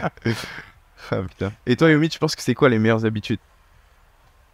Putain, à chaque fois, tu sais, c'est le truc où tu poses une question et t'en as aucune idée de. tu te prépares pas à l'avance. Moi, toutes mes vidéos, elles tournent sur ça. Ouais, ouais, J'en ai- J'en ai plein. Mais c'est tellement le truc euh, quand t'es beginner qui te trigger, tu te dis c'est ça la différence. Ouais. C'est les habitudes. Non, mais t'as, t'as clairement le travail. Tu sais, euh, je Ouais, trouve. c'est dur de perdre- ouais, dur de réussir sans travailler. hein. Mais, il Mais y a- mal travaillé, ça. mais en fait, mal travaillé. Et c'est, un truc dont je parle à chaque fois. Mais c'est, Mm. vraiment le truc que tu réalises quand t'as une entreprise et que tu engages tes premiers employés. Et tu te rends compte à quel point la plupart des gens, ils en ont rien à foutre de bien faire les choses. Ouais. Genre, c'est un truc qui me choque. C'est- C'est c'est choquant. Genre, tu, tu, tu, tu demandes à des gens de faire des miniatures, ils te font un truc, mais t'es là, non mais attends, comment tu peux oser m'envoyer ça? Je suis mort. C'est- moche, genre, enfin, n'importe qui voit, tu vois. Et le, le mec, pour lui, là, c'est bon, il a fait son travail. Ou le mec, c'est un monteur vidéo, il, il- il laisse euh, une partie euh, dans la vidéo qui était censée être coupée. Genre, tu vois, tu, là, typiquement, on dit, ah, ça, faudra couper. Et le mec, il t'envoie la vidéo et il a pas coupé. Et euh, pour tous les différents endroits de, de ton business. Et en fait, ben, tu te rends compte que la plupart des gens, ils font ça dans leur vie. Ou ils en ont rien à foutre. Ou genre, je sais pas si c'est genre euh, d'en avoir rien à foutre ou pas être capable de voir. Non, je- bon, pour moi, c'est vraiment en avoir rien à foutre. Ah. Je pense qu'ils en ont rien à foutre de bien travailler. Et en fait, je- vouloir bien faire les choses et se donner à fond, tu vas tellement loin. Peu importe. Pour moi, ce serait ça. Prendre l'habitude de bien faire les choses. Bien pas faire. juste les faire, mais bien les faire. Bien faire. Mettre du cœur à l'ouvrage. Moi, je rejoins au taquet, Oussama. Je pense que faut d'abord se connaître avant de savoir quelles sont les bonnes habitudes, parce que euh, selon ton profil et selon les objectifs que tu as, l'habitude, c'est un système qui te permet d'y arriver euh, plus efficacement. Mhm. C'est un... truc que tu fais au cours du temps et qui te permet d'avancer vers tes objectifs avec plus d'efficacité. Bah, si tu veux être créatif, vaut mieux pas avoir trop d'habitude, par exemple. Pourquoi? La structure, c'est l'inverse de la. Si t'as si t'as une vie trop rangée, t'as pas Ouais. de surprise. Et si t'as pas de surprise, t'as pas de créativité. Moi, je disais pas forcément comme ça. Je disais en mode, euh, Un mec, par exemple, qui va avoir l'objectif de se remettre en forme, il va pas avoir le même objectif qu'un, euh, il va pas avoir les mêmes habitudes qu'un mec qui veut lancer son business en 90 jours, tu vois. Un mec qui veut être en forme, il va se concentrer sur son sommeil, sur euh, comment il mange, comment il s'entraîne, principalement. Un mec qui veut lancer son business, il va se concentrer sur comment il planifie, il organise Ouais. et il manage son temps. Et du coup, c'est plus j'adapte mes habitudes à, à mon objectif. Ouais. Plus que je dois me connaître. Bah, tu te connais pour savoir quels sont tes objectifs et enfin, Ah, tu ok, en pour place- tes objectifs, mais pas pour Ouais. tes forces et tes faiblesses.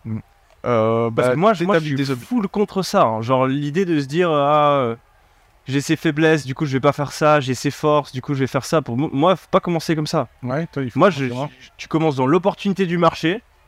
Et ok, peut-être un truc que tu as envie de faire, ça, ça augmente tes chances. Mais même, tu sais, à tout le monde qui veut suivre sa passion et tout. euh, moi, je suis de la vie. euh, mais enfin, tu vois, typiquement, moi, j'ai jamais confondu le fait de gagner de l'argent et faire un truc que j'aime.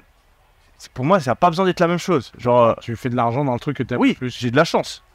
mais mais je me suis jamais dit, j'ai envie. Genre, moi, tu quand j'étais pauvre, Alors- tu m'aurais dit, tu fais ce truc que tu détestes faire, mais tu deviens multimillionnaire, je l'aurais fait. Genre, rien à foutre. Là, si je te, Même si c'est contre tes si valeurs. je te convainc d'un truc, Non, non, pas un truc qui est contre mes valeurs, je te mais. convainc d'un truc très chiant. Ouais. Euh, et tu peux faire beaucoup plus que ce que tu fais. Ouais. Euh, et t'en es sûr que tu pourras faire beaucoup plus. Tu arrêtes si tu fais ça? Bah, ça dépend euh, le niveau de beaucoup plus. Beaucoup, beaucoup plus. Ah oui, oui. Là, t'es un stade. Ah oui, bah oui. Je fais ce que tu veux pour un milliard par an. ton lifestyle il va pas changer de ouf en vrai. T'es t'es tellement dans un. Tu sais, genre tu vas peut-être gagner euh, 3% de bonheur. Ça fait beaucoup d'argent. VS euh, 4 un milliard. 4% d'ennui. ouais, mais genre, euh, Mais tu sais, souvent, moi je me pose la question souvent, euh, est-ce que vraiment euh, faut gagner plus d'argent ou est-ce qu'il faudrait pas se concentrer sur un autre truc dans ta vie pour augmenter ton bonheur, etc. Ouais. Mais en fait, les gens ils pensent à l'argent comme euh, ce truc, euh, ils, ils mettent plein de jugements de valeur, de sentiments sur l'argent. La- L'argent c'est juste un moyen d'obtenir ce que tu veux. Et c'est la manière la plus efficace d'obtenir ce que tu veux dans 90% des cas. Du coup, tu te dis, ah j'ai envie que ma vie elle soit plus comme ça, et je devrais peut-être travailler sur ça. En fait, tu peux juste faire plus d'argent et utiliser l'argent pour acheter directement le résultat que tu as envie d'avoir. Hmm. Mais si Genre, tu te fais chier tous les jours euh, en- dans le processus pour faire plus d'argent, est-ce que ça vaut vraiment le coup pour acheter le truc que tu veux vraiment avoir? Bah, ça dépend euh, à quel point tu as envie d'avoir le truc. Donc, je te donne un exemple tout con. Imaginons, euh, t'es un mec euh, qui se fait. euh, personne ne te respecte quand tu parles parce que t'as aucun charisme, tu vois. Tu pourrais te dire, ok, j'ai envie d'améliorer ma vie, je vais améliorer mon charisme. Mais imaginons, t'es pauvre. Tu vas améliorer ton charisme, ok, tu vas regarder des vidéos sur YouTube, tu vas essayer ton truc, machin, ok. Tu vas, réussir à améliorer ton charisme, mais tu vas galérer, tu vas prendre du temps, etc. Ou tu peux juste te faire chier pour gagner un peu d'argent, payer le meilleur coach en charisme, tu fais un bootcamp de deux semaines avec le meilleur coach en charisme du monde, et en fait, tu vas avoir un plus grand charisme beaucoup plus vite que si tu avais essayé d'entraîner ton charisme vite F euh, en restant pauvre, tu vois. Donc en fait, souvent, juste avoir l'argent et utiliser l'argent pour obtenir ce que tu veux, c'est plus rapide que essayer d'obtenir directement ce que tu veux. Donc même si tu te fais chier pour avoir l'argent, le... t'arrives quand même à ton objectif en faisant un détour. Et euh, ben pour moi, arriver à l'objectif, c'est plus important que voilà, tu vas faire ton truc en kiffant là, comme ça, ben, tu peux faire un petit détour que tu kiffes moins, mais au final, t'arrives beaucoup plus vite, Mm. tu fais beaucoup plus longtemps. En fait, ce qui est ouf avec l'argent, c'est que tu peux l'utiliser tellement en effet de levier que même si tu kiffes pas ce que tu fais, derrière tu peux le réinvestir Ouais. pour gagner ton temps et, et kiffer ce que tu Et, fais. et les gens, en fait, ils pensent trop émotionnellement. Typiquement, un, quelqu'un qui est à fond pour l'écologie, enfin, tu peux juste gagner de l'argent et ensuite utiliser ton argent pour aider la planète mieux que juste, euh, je sais pas, en rageant sur Twitter. D'ailleurs, Le, le mec qui euh, veut faire euh, le bien dans le monde, euh, tu peux juste devenir super riche et utiliser ton argent pour faire la meilleure association de tous les, tous les temps au lieu de simplement euh, faire médecin sans frontières, tu vois. Bah oui, SBF c'était un mytho, mais, Non, je quoi l'histoire mais tu peux être il a plus plus efficace. souvent. qui voulait être l'homme le plus riche du monde pour retour donner. Ah. Non, non, mais c'est vrai. Mais c'est plus efficace. Et du coup, ben, je pense, moi, c'est la même D'ailleurs- chose. Tu- Dans ma vie, j'ai envie d'obtenir plein de D'ailleurs, choses. Yomi, tu sais Ouais. que là, dans le public, on a un mec qui a assisté à l'arrestation de SBF. No way. Ouais. Si. ah oui, c'est petit en plus, euh, les Bahamas. Ouais. Et? Ils étaient potes, il était pote avec les policiers? Non? Parce qu'ils ont mis longtemps, hein. Non, mais en fait, c'est que je pense que c'est mort, etc. Mais Ok. Ok. Énorme. On, a- on parle souvent de, de business d'investissement. Toi, une de tes grosses spécialités, c'est la musculation. Ouais. Euh, si on a des jeunes qui nous regardent même- T'as l'air plus aujourd'hui. musclé sur Instagram qu'en vrai, quand même. hein. T'as- Attends, parce Le que. clash Oh là là là là là là là. striptease. Ah Ouais, je débâche, hein. Ah Ah C'est pour les 100 000 abonnés. hein. Je pense qu'il faut que on promette un, Un striptease de Antoine. Euh, moi, moi, je suis pour. Moi, je suis pour. Incroyable Incroyable Je veux que tu fasses le truc là comme tu Ouais. fais sur Instagram là comme ça. Bah, sur Insta, Bon les amis, sur Insta, on l'a promis, il l'a fait. quoi. Hein Sur Insta, ça a l'air plus impressionnant, quoi. comme, comme, comme je détesterais que tu me dises ça si j'étais Antoine, je te jure. Oh là là là là. Mais t'es pas d'accord Oh là là là là. Honnêtement. Oh là là là. D'accord C'est chaud. C'est comme, c'est l'équivalent d'aller vers une meuf, tu vois, et lui dire Ah, t'es plus belle sur Instagram. Ouais, c'est vrai. Tu, tu fais ça toi? Bah, c'est- vrai. Je dis souvent l'inverse, moi. Mais donc. tu fais partie du camp de Ah ouais, moi je suis honnête, euh, du coup je peux dire des trucs complètement stupides, mais parce que je suis honnête. Qui me tue ces gens-là, tu sais. C'est genre, le gars il te dit un truc euh, qui se dit pas, tu vois, il fait, il fait pleurer quelqu'un, et il est là, ouais, mais moi je suis honnête, au moins je suis pas faux cul. Ouais, Là, vas-y, ta gueule. Tu connais la définition de tact Ouais. Genre, on a tous appris quand on avait 4 ans qu'en fait il y a des trucs qu'on pense mais qu'on peut pas dire à haute Ouais. voix, tu vois. La jalousie envers Antoine, faut bien, je- tu vois. C'est pas. Arrête. tu vois, Quand même. Non, Ah mais pour sa défense, le truc c'est que sur Insta, donc t'as la photo, tu vas la prendre exactement avec la meilleure lumière, de ouf. et tu vas la prendre juste après être allé à la salle. Quand tu Quand t'as le pump. ouais, t'as du sang qui va dans les muscles Et après du coup, les ça te séances. fait- ça te euh, Ah ouais. Et la Mais lumière, du coup, vas-y, là tu t'es mis à torse nu. Ouais, j'espère du coup qu'on va passer les 100 000 abonnés, hein, parce que euh, c'était le, c'était le truc que, que vous aviez dit à la fin du podcast, je l'ai écouté en entier. Et euh, le Conseil muscu. Conseil muscu. En fait, la muscu, c'est hyper simple. C'est tellement simple, tu sais, c'est ce qu'on disait au début, genre, euh, pourquoi est-ce qu'il y a qu'un pour cent des podcasts qui dépassent le 20 e épisode? Parce que la plupart des gens abandonnent avant. Et la muscu, c'est c'est pareil, genre, tu vas 4 fois par semaine à la salle, pendant une heure, tu fais 4 4 heures par semaine, quand même. heures par semaine. C'est que dalle. Ouais, ça va. D'accord, mais les gars, ça va, ça va. 4 heures. Si tu peux pas le faire en une fois, par- une heure par semaine, par exemple. Une fois qu'à J'essaie de comprendre le minimum, quoi. T'auras pas, t'auras pas autant de résultats, je pense. Ok, donc toi, tu dis 4 heures par semaine, Ouais, minimum donc tous 4 les heures. deux jours. Tu fais un jour Ouais. repos, un jour comme ça En gros, ouais. Euh, c'est le minimum, je pense, pour avoir une transformation. Et ensuite, ce qu'il faut que tu fasses, c'est très simple. Au aller le matin, le soir Euh, début de soirée, 17h, c'est le temps idéal. C'est là où ton système nerveux, il est le, le meilleur pour s'entraîner. Ah bon? Système nerveux sympathique, parasympathique, 17h, c'est idéal. 16-17h. À chaque fois qu'il parle de genre de truc qui est vraiment. euh, Bah oui. Bah ouais, j'ai j'ai Comme mal si de je te recherche. parle de- d'investissement startup, quoi. Genre, dis-toi, ça fait 7 ans que je fais ça. C'est comme si, euh, tu vois, genre, euh, Ça fait 7 ans que tu fais de la muscu? Ça fait 7 ans que je m'entraîne. Depuis D'accord. que j'ai 16 ans. Et aujourd'hui, j'en ai À 23. 16 ans, tu t'es réveillé un matin et tu dis je vais faire 4 heures par semaine? Euh, non, en gros, c'était un Toi, peu tu vas combien d'heures par semaine euh, ça se- Moi, je fais un peu plus. Je fais 5, 5, 5 séances et je fais 1h30. 5 séances, 1h30. Ça Je fais fait pas 6 sept séances d'une heure, moi. Toutes les semaines, tu vas 6 heures à la salle. 6 fois, ouais, 6 fois par semaine. Tu vas à Ah. la salle de ton immeuble? Ouais. Euh, non, juste en dessous, j'ai un, j'ai un- j'ai une salle. En fait, ce qui se passe, c'est qu'à un moment, tu te dis plus que tes journées font font 24 heures, tu te dis que tes journées font 22 heures, et que le temps que tu investis à aller à la salle euh, aujourd'hui, tu le récupères déjà en énergie, en confiance en toi, en productivité. Donc au final, tu fais plus Et en vie. en vie derrière à la fin. C'est ce que j'ai calculé la dernière fois tu, tu compares l'expérience de vie que tu gagnes en faisant du sport, genre 3 fois par semaine. Tu gagnes en moyenne euh, 50 vies. Parce que ton corps vieillit moins vite. Donc c'est pas 5 ans où tu es à l'hôpital euh, sur ton lit de mort. C'est vraiment 50 vies normales. Et si tu fais le ratio, genre le temps que tu dois passer à la, à la salle pour gagner ces 50 vies, euh, t'arrives plus ou moins à 5 heures. Donc en fait, ça veut dire tu vas une heure à la salle et tu ressors avec 5 heures de vie supplémentaire. Mm. Tu te rends compte? C'est ça que les gens réalisent pas.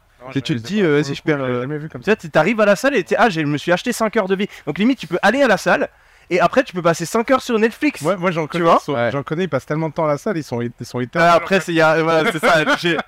Les gens ils te disent ouais, c'est pour ça que Thibaut InShape est immortel. ils ont mis ça sur mon TikTok. non les amis, malheureusement il y a un cap. C'est une heure euh, Tu par jour tu maximum. Ouais. Tu gagnes 1h30 de- d'espérance de vie. Ah ouais? Mais tu sais que moi je suis assez. C'est pour ça que moi je suis éternel. Tu sais qu'il y a beaucoup d'études qui sont assez positives envers euh, la masturbation, etc. Mhm. Euh, et j'ai l'impression que ça, ça peut pas être juste. non, non, mais sérieusement. Tu, enfin, je sais pas, n'importe qui a remarqué que tu te masturbes, après tu te sens moins bien. non mais ça vous tu perds en ça. productivité, tu perds. Mais pas du tout, moi je. Bien sûr que Non, oui. Non mais arrête, C'est grave bien ta sûr. qualité de vie. Yomi, Yomi, mais j'ai testé. Non mais toi, toi, mais il me semble. Alors, parce que euh, mon ex-femme t'a entendu dire ça dans un podcast. Ouais. Et elle m'a dit qu'il fallait que je te raconte la différence entre les gens qui ont un marqueur, je sais plus quoi, et un marqueur, je sais plus quoi. Le problème, c'est que je me souviens plus du tout ce qu'elle m'a raconté. Ok. Et tu pourras demander à l'avenir. Chaque fois que tu lui parles, demande-lui. L'histoire, c'est qu'en fait, tu as des marqueurs génétiques. Par exemple, sur le café, Ouais. il y a des gens, ils prennent un café, ils peuvent pas dormir le soir. Ouais. Et les gens, ils prennent un café, ils peuvent dormir le soir. Ouais. Il y a des gens, Même chose avec l'alcool. euh, même chose avec l'alcool, etc. En fait, on est très, très. Et il y a des gens, ils ont un marqueur génétique, ça leur donne une peps de malade. De faire l'amour. Moi, euh, Donc toi, par exemple, entre parce deux qu'on- pitchs, euh, complètement. comme dans le Wall Street, quoi. Euh, Exactement. Six fois par jour. Peut-être pas, mais. Ça, c'est des rookie numbers. Ouais, ouais. non, non, mais vraiment, ça, moi, ça me donne une énergie de malade. Ah, J'avais entendu dire que des mecs qui avaient peut-être trop de pression, justement trop d'anxiété, le fait de le faire, ça pouvait les mettre au niveau normal, tu vois. Ouais, mais c'est faire du. Non, ça, c'est temporaire, je pense. Mais euh, plus d'énergie, j'avais jamais, euh, jamais entendu. Mais après, oui, on est tous différents. hein. Je veux bien le croire, il y en a qui fonctionnent sur 5 heures de sommeil, donc euh, à partir de là, euh, Ouais. ça, c'est Mais vas-y, on t'a coupé. Euh, en gros, c'est très simple. Voilà, ça. Il faut comprendre comment notre corps il fonctionne. Il y a principalement sur le haut, il y a quatre types de mouvements qu'on peut faire. Poussée horizontale, poussée verticale, tirage horizontal, tirage vertical. Sur, avec les jambes, tu peux pousser ou alors tu peux tirer. En gros, Comment tu tires avec les jambes en faisant soulèves. Tu Ah oui, d'accord. tu soulèves. En gros, si tu coupes tes séances en prenant chacun de ces mouvements et que tu fais trois fois par, tu fais que tu fais deux fois par semaine chaque pattern de mouvement, donc deux fois poussée verticale, deux fois poussée horizontale, etc., etc., et que euh, tu fais 4 à 5 séries par exercice, que tu récupères une minute entre chacune de tes séries, oui, bah, il y a quelques consignes à respecter. Là, tu rentres dans la caricature, ça va. hein. Comment? Tu rentres dans la Pas la caricature. caricature, j'ai rien compris. En gros, une série, c'est euh, le nombre de fois. Donc, si tu veux, il y a une différence entre répétition et série. C'est quoi là, une répétition des séries Répétition, c'est combien de fois tu vas effectuer le mouvement? D'accord. 1, 2, 3, 4, 5. Ensuite, une fois que tu as fini tes répétitions, imagine tu en as fait 10. Donc tu dis qu'il y a un certain nombre de mouvements et tu es censé les faire deux fois chacun toutes les semaines. Euh, tu fais un tableau pour tes clients? Ouais, en gros, en gros pour simplifier, c'est ça. ça, toi? Hein? Toi, tu fais ça? Mais tous les gens qui font de la muscu font ça. Tu as un certain nombre d'exercices et l'exercice va être décomposé en répétition et en série. Donc tu vas prendre un poids, tu vas faire le mouvement un certain nombre de fois, ça c'est la répétition, et tu vas faire une pause, et après tu vas refaire la même chose, et tu vas refaire par exemple 4 fois, du coup tu as 4 séries de 10 répétitions. Et après ben, tu as environ, je sais pas, 6, exercices par séance, du coup tu fais tes 6 exercices, à chaque fois tu fais 4 séries de 10 répétitions, à la quatrième série tu fais jusqu'à l'échec, Ouais. et t'es déjà bien. En fait, c'est tellement. Euh, alors, re- redis ça la dernière fois T'as Ah, 6 exercices. Jusqu'à l'échec C'est quoi Ouais, à l'échec, c'est-à-dire que tu n'arrives plus à faire le mouvement. Genre ton muscle il est tellement KO qu'il peut plus faire le mouvement. Sur la dixième répétition, le Ça, poids c'est est trop bien. lourd. Ouais, C'est c'est-à-dire bien que t'as parce que vraiment tu niqué ton stresses. muscle et qui va bien regrossir quoi. Et en fait, ben, si tu fais ça séance après séance, que tu vas à l'échec, ton corps va s'adapter. Donc petit à petit, le poids que tu utilisais au préalable va être trop léger, tu vas plus aller à l'échec. Donc tu sais qu'il va falloir prendre plus lourd, tu vas devenir plus fort. Et au fur et à mesure du temps, ce qui se passe, c'est que ben, tu vois que tu, tu progresses, que tu deviens de plus en plus fort et, et ton corps s'adapte et ça devient le reflet en fait des actions que tu fais euh, en allant t'entraîner régulièrement. C'est c'est tellement simple en fait que genre les gens ont besoin de croire que c'est compliqué Ouais. parce qu'ils y arrivent Enfin, pas. Ce qui est dur, c'est de se motiver à le faire. Voilà, c'est simple c'est- mais difficile. Ouais, J'adore cette expression. Et là, t'as les gars dans le commentaire. Euh, tu te contredis dans la même phrase. Toi aussi, tu les imagines comme ça, les gars Moi, je suis sûr. J'ai trop envie qu'un jour on les invite, Ouais. on fasse un repas, quoi. Ouais. Juste pour les voir en vrai, quoi. Vas-y, rage. Là, on a, là, Ah, on a le Rob, là, il faut qu'il passe. Ah Je oui. t'ai donné son contact d'ailleurs, faut le contacter. Non, Faut que je te donne. Vous allez le faire venir, on est à Paris, ouais, ou en France. Et euh, mais oui, c'est aussi simple que ça en fait. Et tu fais ça pendant 90 jours, déjà tu vas avoir une transformation. Le seul truc en fait qui est difficile, c'est de se motiver pour y aller. C'est le seul problème. Mais connaissance, tu tapes sur ChatGPT, tu tapes programme d'entraînement, il te fera un truc exceptionnel. Et après, nour- nourriture, c'est très simple. Tu as trois types de macronutriments les glucides, les lipides, les protéines. Tu connais ça? Ouais, ouais, c'est vrai. En gros, euh, tu manges 2 grammes de protéines par kilo de poids de corps. Ça veut dire, moi je fais 90 kilos, faut que je mange 180 grammes de protéines par jour, environ, euh, plus ou moins, tu vois, si j'en mange un peu moins, c'est pas grave. Et ensuite, si tu veux prendre du poids, tu dois manger plus de calories que tu en brûles au cours de la journée. Et si tu veux en perdre, tu dois en manger moins que tu en manges au cours de la journée. Et avec ça, tu. As un meilleur physique que Donc 4 tu peux maigrir en mangeant du McDo et prendre du poids en mangeant que des légumes. Ouais, ça, ouais. beaucoup manger de légumes. Ce que pas mal de personnes ne comprennent pas. Ouais. Tu sais, le, le- la muscu, c'est un bon parallèle au business. Tu as plein de croyances euh, complètement débiles que les gens ont euh, et ils sont attachés à leurs croyances. C'est genre le typique euh, Ah, faut que je fasse des abdos pour perdre du gras au ventre. Ouais. Ça, ça, c'est l'équivalent du mec qui veut euh, lancer son business et euh, qui passe des années à réfléchir à son idée sans jamais rien faire, tu vois. Ouais. Elle c'est- est énorme, celle-là. Tu devrais faire euh, cours de sport pour entrepreneurs. Tu fais une page entrepreneuriat, une page sport. Tu fais, les parallèles. tu fais les 40 conseils les plus cons. Euh, tu sais, de ai côté. deux, ouais. Ouais.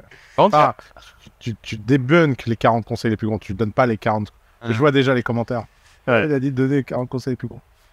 il y a un truc qui est pas comparable avec les deux, c'est et j'ai réfléchi ça l'autre jour, c'est la notion de leverage, d'effet de levier. Ouais. Genre dans Il y le business, il y a zéro levier dans le sport. C'est pour ça que c'est aussi dur en fait. Ouais. C'est que l'input que tu mets, il est directement égal la à quand même. La bouffe. Ouais, mais Tu vois le nombre de personnes C'est un qui. input, il dit. C'est un Oui, effort mais- de ouais, ok. mais le nombre de personnes payer- qui s'entraînent, genre. Tu peux pas payer quelqu'un pour s'entraîner pour toi. Oui, mais tu vois, genre. incroyable. Ce que, ce que je Ah voulais exprimer, c'était. Ça serait cool. mais du coup, ça perdrait toute sa valeur. Ça perdrait toute sa valeur. Là, tu aurais le corps dans toi, quoi. Attends. tu paierais, toi? Comment? Tu paierais cher? Pour, Pour- quelqu'un qui s'entraîne pas pas? aller t'entraîner, ouais. Bien sûr. Tu détestes ça? Ouais, vraiment. ouais. Ah ouais? C'est quoi que t'aimes pas? J'ai- J'aime pas les endroits où j'ai j'ai pas la place de réfléchir. Hmm. Ah, c'est tout le contraire, ça me permet vraiment de réfléchir et de faire le vide. Ah ouais? Ouais, mais au début, je détestais ça. hein. Ça peut te. Genre, je pense qu'il y a plein de personnes qui détestent le sport. Ouais. Au début, c'était un calvaire. Non, tu détestes pas le sport, t'es juste pas habitué à faire du Ouais. sport. C'est ce que je dis à tout le monde. Ton corps est pas adapté en fait à l'exercice physique. Et du coup, c'est hyper inconfortable. Hmm. Mais euh, ouais, en- ce qui est frustrant dans le fitness et ce qui rend aussi le truc euh, vachement valorisant, c'est qu'il y a zéro leverage. Et du coup, même Ah, si t'arrêtes, les stéroïdes, gros. Ça, Ouais, c'est du leverage. c'est un mais euh, tu perds sur la santé, je pense. Et tu perds sur la. Ah oui, bah oui. Non, Mais là, mais- tu gagnes pas 5 ans d'espérance de vie. Enfin, 5 ans. Ouais, là, t'en perds une. Et tu sais qu'il y a tellement de Pose personnes qui prennent des stés. Vous pouvez dire en bas, peut-être quelqu'un, qu'on prend les questions maintenant si les gens veulent remonter. Ok, donc là, on va prendre euh, des questions directement de l'audience qui est venue regarder euh, sur le yacht. Ok, bonjour tout le monde. Hum, moi, j'ai une petite question, les gars, que je pose à vous trois. Si vous deviez garder seulement trois activités dans votre quotidien, que ça soit euh, sportif, euh, peu importe, ça serait quoi? Inclus dormir, manger? Non, ça c'est c'est déjà euh, t'as- c'est bon en fait. Moi, je sais. Créer, apprendre et bouger. C'est pas assez précis. Est-ce que tu peux avoir des trucs un peu plus euh, Euh, Ouais. Créer du contenu. Merde, ta réponse. Bien, moi j'aimais bien, moi j'aimais bien. Créer, euh, bah, apprendre. Apprendre pour pouvoir euh, derrière créer du contenu. Ok, t'apprends comment tu, tu lis, tu regardes des vidéos, tu fais quoi? Euh, ouais, un peu de tout.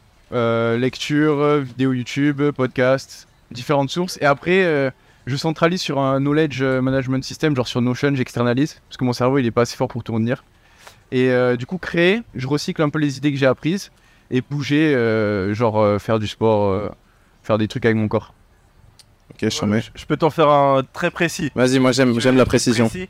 Ok, alors le premier truc que je ferais, c'est du deep work. Donc 4 heures de deep work par jour.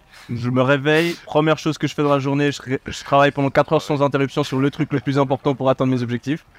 Premier point. Deuxième point, faire euh, une heure de muscu pour euh, la santé, la longévité et la clarté mentale. Et troisième point, comme il l'a dit, euh, apprendre un truc avec YouTube en prenant des notes sur Dynalist. Dynamique, Euh, ouais, c'est quoi c'est un software qui te permet de prendre des notes euh, en fait avec des listes et tu peux les, les indent, euh, je sais pas comment on dit en français, faire la tabulation là. Ah. Et moi ça me fait des espèces de mind map mental, j'apprends super bien avec ça. C'est une extension Chrome ou? Non, c'est un, c'est comme un, comme un Notion en fait. C'est gratuit en plus. Toi, Dali, tu utilisais. euh, parce que Dali, il est créateur de contenu, vous l'avez sûrement déjà vu sur TikTok euh, ou YouTube. Il a plus de près d'un million d'abonnés sur TikTok. Il a des histoires de fou à raconter, j'ai trop envie de. Non, Charlotte, en vrai, euh, j'ai regardé pas mal tes TikTok, c'est vraiment vraiment bon, donc bravo. Il est fort, hein. Merci, merci. Il- Ouais, j'adore ce qu'il fait. Ouais. Et euh, pour la Et petite YouTube histoire, aussi, je suis tombé sur une vidéo euh, très clean. pour la petite histoire d'Ali, il est venu avec euh, Louis Axel qui est, qui est là aussi. Euh, ils sont partis en France avec 0 euros en poche et ils se sont lancés le défi de venir à Dubaï À pied. à pied, Presque. presque, enfin, ils- sans, euh, sans dépensant un seul euro. Vous êtes Ouais. par quel pays? On est passé par beaucoup de pays, on en a fait euh, quasiment une dizaine, je crois. 11 pays, voilà, ouais, il a compté. Euh, en fait, on a fait Lyon-Istanbul complètement en autostop. Et donc euh, là, vraiment sans argent utilisé pour se déplacer. On gagnait un petit peu d'argent tout le long du trajet. Comment vous gagnez de l'argent? Euh, on avait une technique qui fonctionnait super bien, qu'on appelle euh, la porte au nez. Tu sais, tu, tu fais une grande request et ensuite une plus petite. Et euh, pour notre challenge, ça tombait bien parce qu'on demandait aux gens est-ce qu'on peut venir dormir chez vous euh, directement Et euh, en général, on nous disait non, mais par contre, on nous acceptait euh, de nous donner de l'argent pour manger. Dans ces pays-là, il n'y avait pas de gens qui disaient bah viens dormir à la maison. Moi, si t'étais venu. euh, Si, c'est arrivé, c'est arrivé, mais on va dire qu'une fois sur quatre, c'était un non, mais euh, on arrivait quand même à retirer un petit peu d'argent. Donc ça, c'était cool. Ouais. Et donc on a fait ça jusqu'en Turquie, à Istanbul, à peu près 3000 km, 8 jours. Et après, euh, ouais, on a mis 8 jours. Franchement, on a tracé, hein. Ouais, ouais, ouais. on a été bon. Et après, on arrive à Istanbul, on se dit, euh, vas-y, on en a marre. Et puis, euh, c'est un peu dangereux de traverser soit la Syrie, soit l'Irak, soit l'Iran. Donc on va prendre l'avion. C'est là où les youtubeurs font mal tourner. Et euh, on finit l'aventure. euh, Vous-même le billet d'avion? On a payé nous-mêmes, mais on n'avait pas encore assez d'argent. Donc on a fait euh, à l'aéroport, on, a accordé- on a abordé, je sais pas, 100 personnes. Et on a fait 150 balles en un tout petit peu plus d'une heure. Ah On a payé le, le billet. Putain, Et on est là, quoi. 50 balles en une heure à Mondier quoi. Ouais. Ouais, après, on a, on a eu de la chance. euh, parce qu'on a, par exemple, on tombe sur un gars qui nous file 50 balles direct, euh, deux autres qui nous filent 40 dollars. Mais encore une fois, on avait ce truc de je demande beaucoup, tu me payes l'avion, tu Ouais. refuses, bah, tu peux peut-être m'aider un peu. Allez, vas-y, je te. Mais ça fonctionnait super bien. Il y a une anecdote où tu as failli euh, tricher un petit peu, tu peux la raconter ou pas? Carrément. En fait, euh, le challenge et l'objectif de cette vidéo, c'était aussi, parce que j'en ai fait une vidéo, c'est de montrer aux gens que n'importe qui peut le faire. Euh, souvent, je prétextais que c'était euh, une création, donc je montrais que j'avais une caméra et tout, mais jamais je voulais que la notion de célébrité rentre en contact, parce que ça, c'est euh, inaccessible pour la plupart des gens. Enfin, à l'heure où, actuelle où ils sont, en général, les gens n'ont pas de, célébrité. Et du coup, on, on tentait des hôtels on a essayé ça, euh, je sais plus c'était dans quel pays qu'on avait fait ça, en, en Bosnie, en Bosnie, euh, Zenica. Gros détour, on s'était trompé, mais c'est pas grave. 23h, on arrive, l'hôtel, machin, 5 étoiles. On demande pour dormir. Euh, la meuf nous dit patienter. 5 étoiles et tu demandes pour dormir gratos? Ouais, ouais, carrément, carrément. Mais, mais on franchement, on l'a joué full, full culot. Euh, il disait que c'était mon manager et tout, c'était marrant. Et franchement, ça passait bien. Elle nous dit attendez, machin, j'appelle mon patron et tout. Et après, elle me dit euh, est-ce que je peux avoir votre euh, compte euh, sur les réseaux sociaux, quoi. Donc là, je lui donne. Elle dit bon, on vous fait une remise de 50%. On dit non. Elle revient 3 minutes après, elle nous dit bon, ok, c'est possible d'avoir une chambre gratuite, mais par contre, en échange de une ou deux stories sur Instagram. On réfléchit. Et au bout de deux minutes, on se dit, bon, vas-y, il est 23h, on sait pas où on va dormir, on accepte. On monte, on discute pendant 10 minutes, et en fait, on est en mode, ouais, non, c'est de la triche. C'est de la triche parce que là, j'ai utilisé un peu ma célébrité, même si j'aurais pu faire des stories un peu cachées, et les gens comprennent pas que j'identifie l'hôtel. On s'est dit, vas-y, on part, et euh, c'est ce qu'on a fait. Du coup, à minuit, on s'est retrouvé à Zenitsa. euh, on savait toujours pas où on allait dormir, mais au moins, on était alignés avec cette idée de, on fait le défi euh, sans argent, et on reste euh, sur cette vision qu'on n'utilise pas la célébrité. Et une heure plus tard, on a un gars qui nous héberge. Incroyable, Donc voilà quoi. c'est énorme. Ouais, ouais, c'était ouf. Qu'est-ce qui est le plus dur à votre avis entre venir jusqu'à Dubaï depuis la France sans argent ou rester à Dubaï sans argent? Ah, clairement resté. Je Franchement, c'est l'endroit le plus être, euh, franchement, la question euh, tu- T'as déjà eu des problèmes avec la police ou pas? Comment? T'as déjà eu des problèmes avec la police ou pas sur le trajet? Sur le trajet, ouais, on a eu deux petites euh, interactions un peu marrantes. Première, on est en Allemagne. Et en fait, on, on galère à sortir des villes en stop, c'est super chiant. Parce que euh, bah, les gens, ils te disent, ouais, je vais à 200 mètres plus loin, enfin, c'est pas intéressant. Donc on se rapproche de l'autoroute, mais on se rend compte qu'il n'y a pas de station-service à moins de 10 km à pied. Donc euh, tant pis, on se met un peu sur l'autoroute, euh, sur le côté, on fait du stop. Et là, très vite, hein, au bout de 15 minutes, les policiers qui arrivent, une voiture, deux voitures, trois voitures. Ils prennent nos passeports, ils regardent et tout. Franchement, ils sont cool. Et euh, au final, on s'en sort trop bien parce qu'ils nous amènent 30 km plus loin dans notre direction sur une station-service et ils nous déposent. Euh, donc, on s'en sort super bien. Deuxième truc un peu marrant, c'est qu'on est à Sofia en Bulgarie et on, fraude les transports en commun parce qu'on n'a pas d'argent en fait. Enfin, on en a, mais on sait qu'on veut le garder pour payer le billet d'avion. Et puis là, il y a des contrôleuses qui arrivent. Mais on sent qu'il y a, y a quelque chose à faire. Il y a un petit peu euh, moyen de négocier. Donc on essaye de parler avec elle, sauf que elle ne parle absolument pas anglais. Euh, Avec mon pote, on se regarde. Et euh, lui, il me dit, vas-y, bah, c'est bon, on va payer, tant pis, euh, on essaiera de gagner l'argent plus tard. Et moi, je lui dis, non, mec, Franchement, euh, j'ai pas envie de payer, quoi. Ça me saoule. Ça coûtait 20 euros chacun, mais quand même. L'argent était précieux à ce moment-là. Euh, du coup, on est parti en courant et, et c'est passé. nice. Donc, euh, ouais, pas mal de pas mal d'anecdotes assez marrantes et vraiment une expérience euh, assez ouf. C'est ouf. Qu'est-ce que t'en ressors euh, de cette expérience? Déjà, on est pas mal impacté par euh, la gentillesse et la bienveillance des gens qu'on a rencontrés. Après, je pense que c'est forcément un peu biaisé parce que les gens, déjà qui te répondent dans la rue et qui échangent euh, quelques, quelques mots avec toi, ont une ouverture euh, un peu supérieure à la moyenne. Donc, on a souvent été euh, confronté à des gens qui étaient généreux euh, et même une générosité qui grandissait plus le temps on passait avec eux.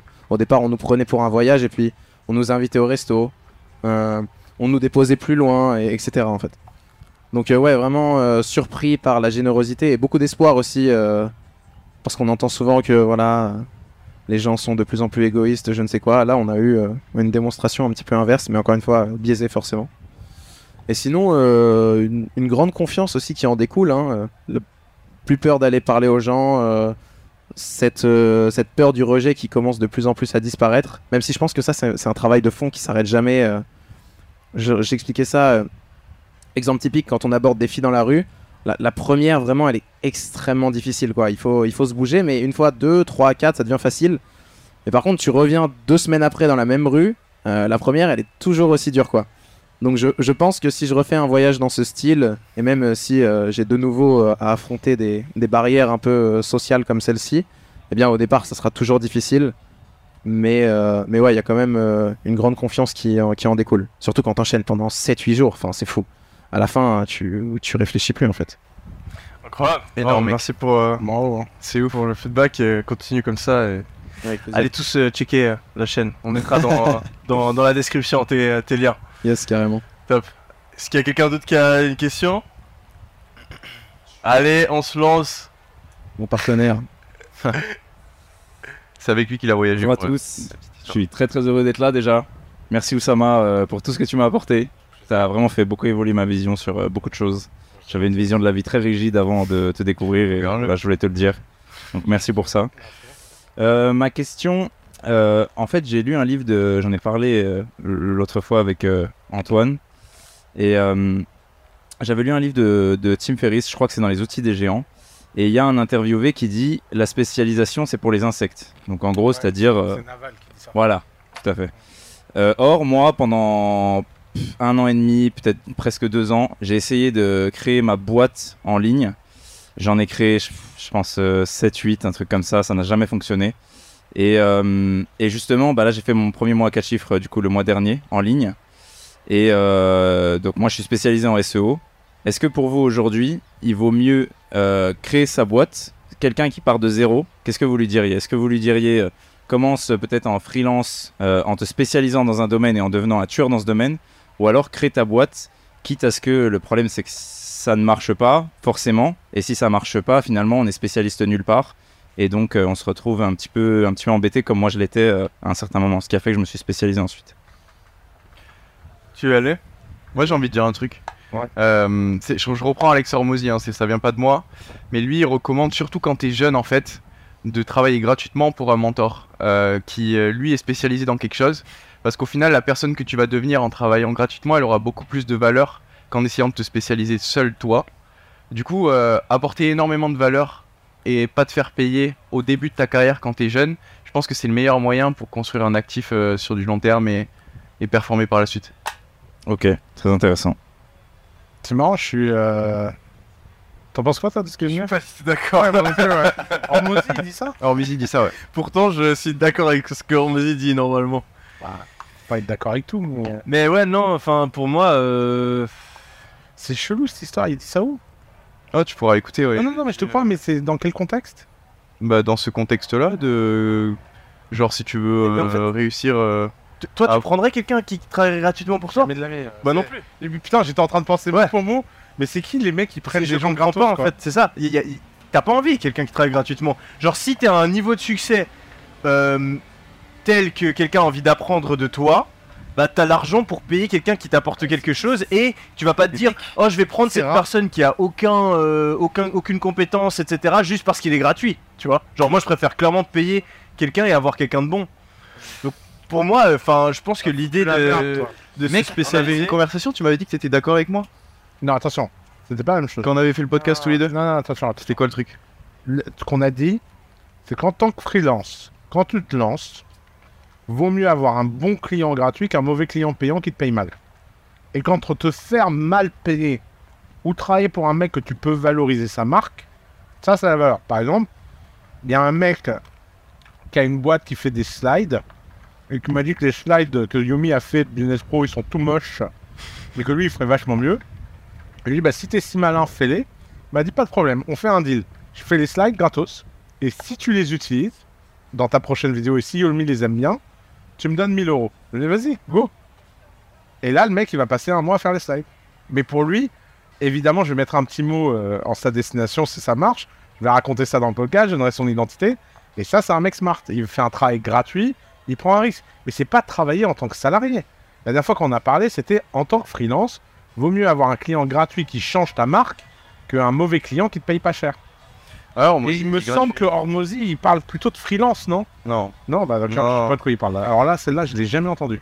non, non, il parle vraiment. euh, Il parle vraiment, ouais, de. Après, je- c'était peut-être axé sur le, le domaine de la vente.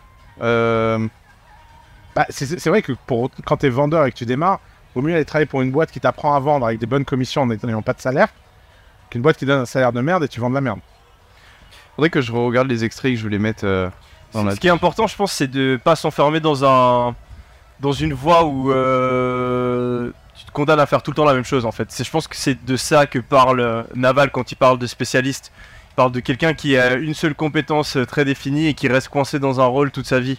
Euh, Mais je pense Ouais, que d'ailleurs- devenir fort dans un domaine spécifique, c'est pas quelque chose de, de négatif.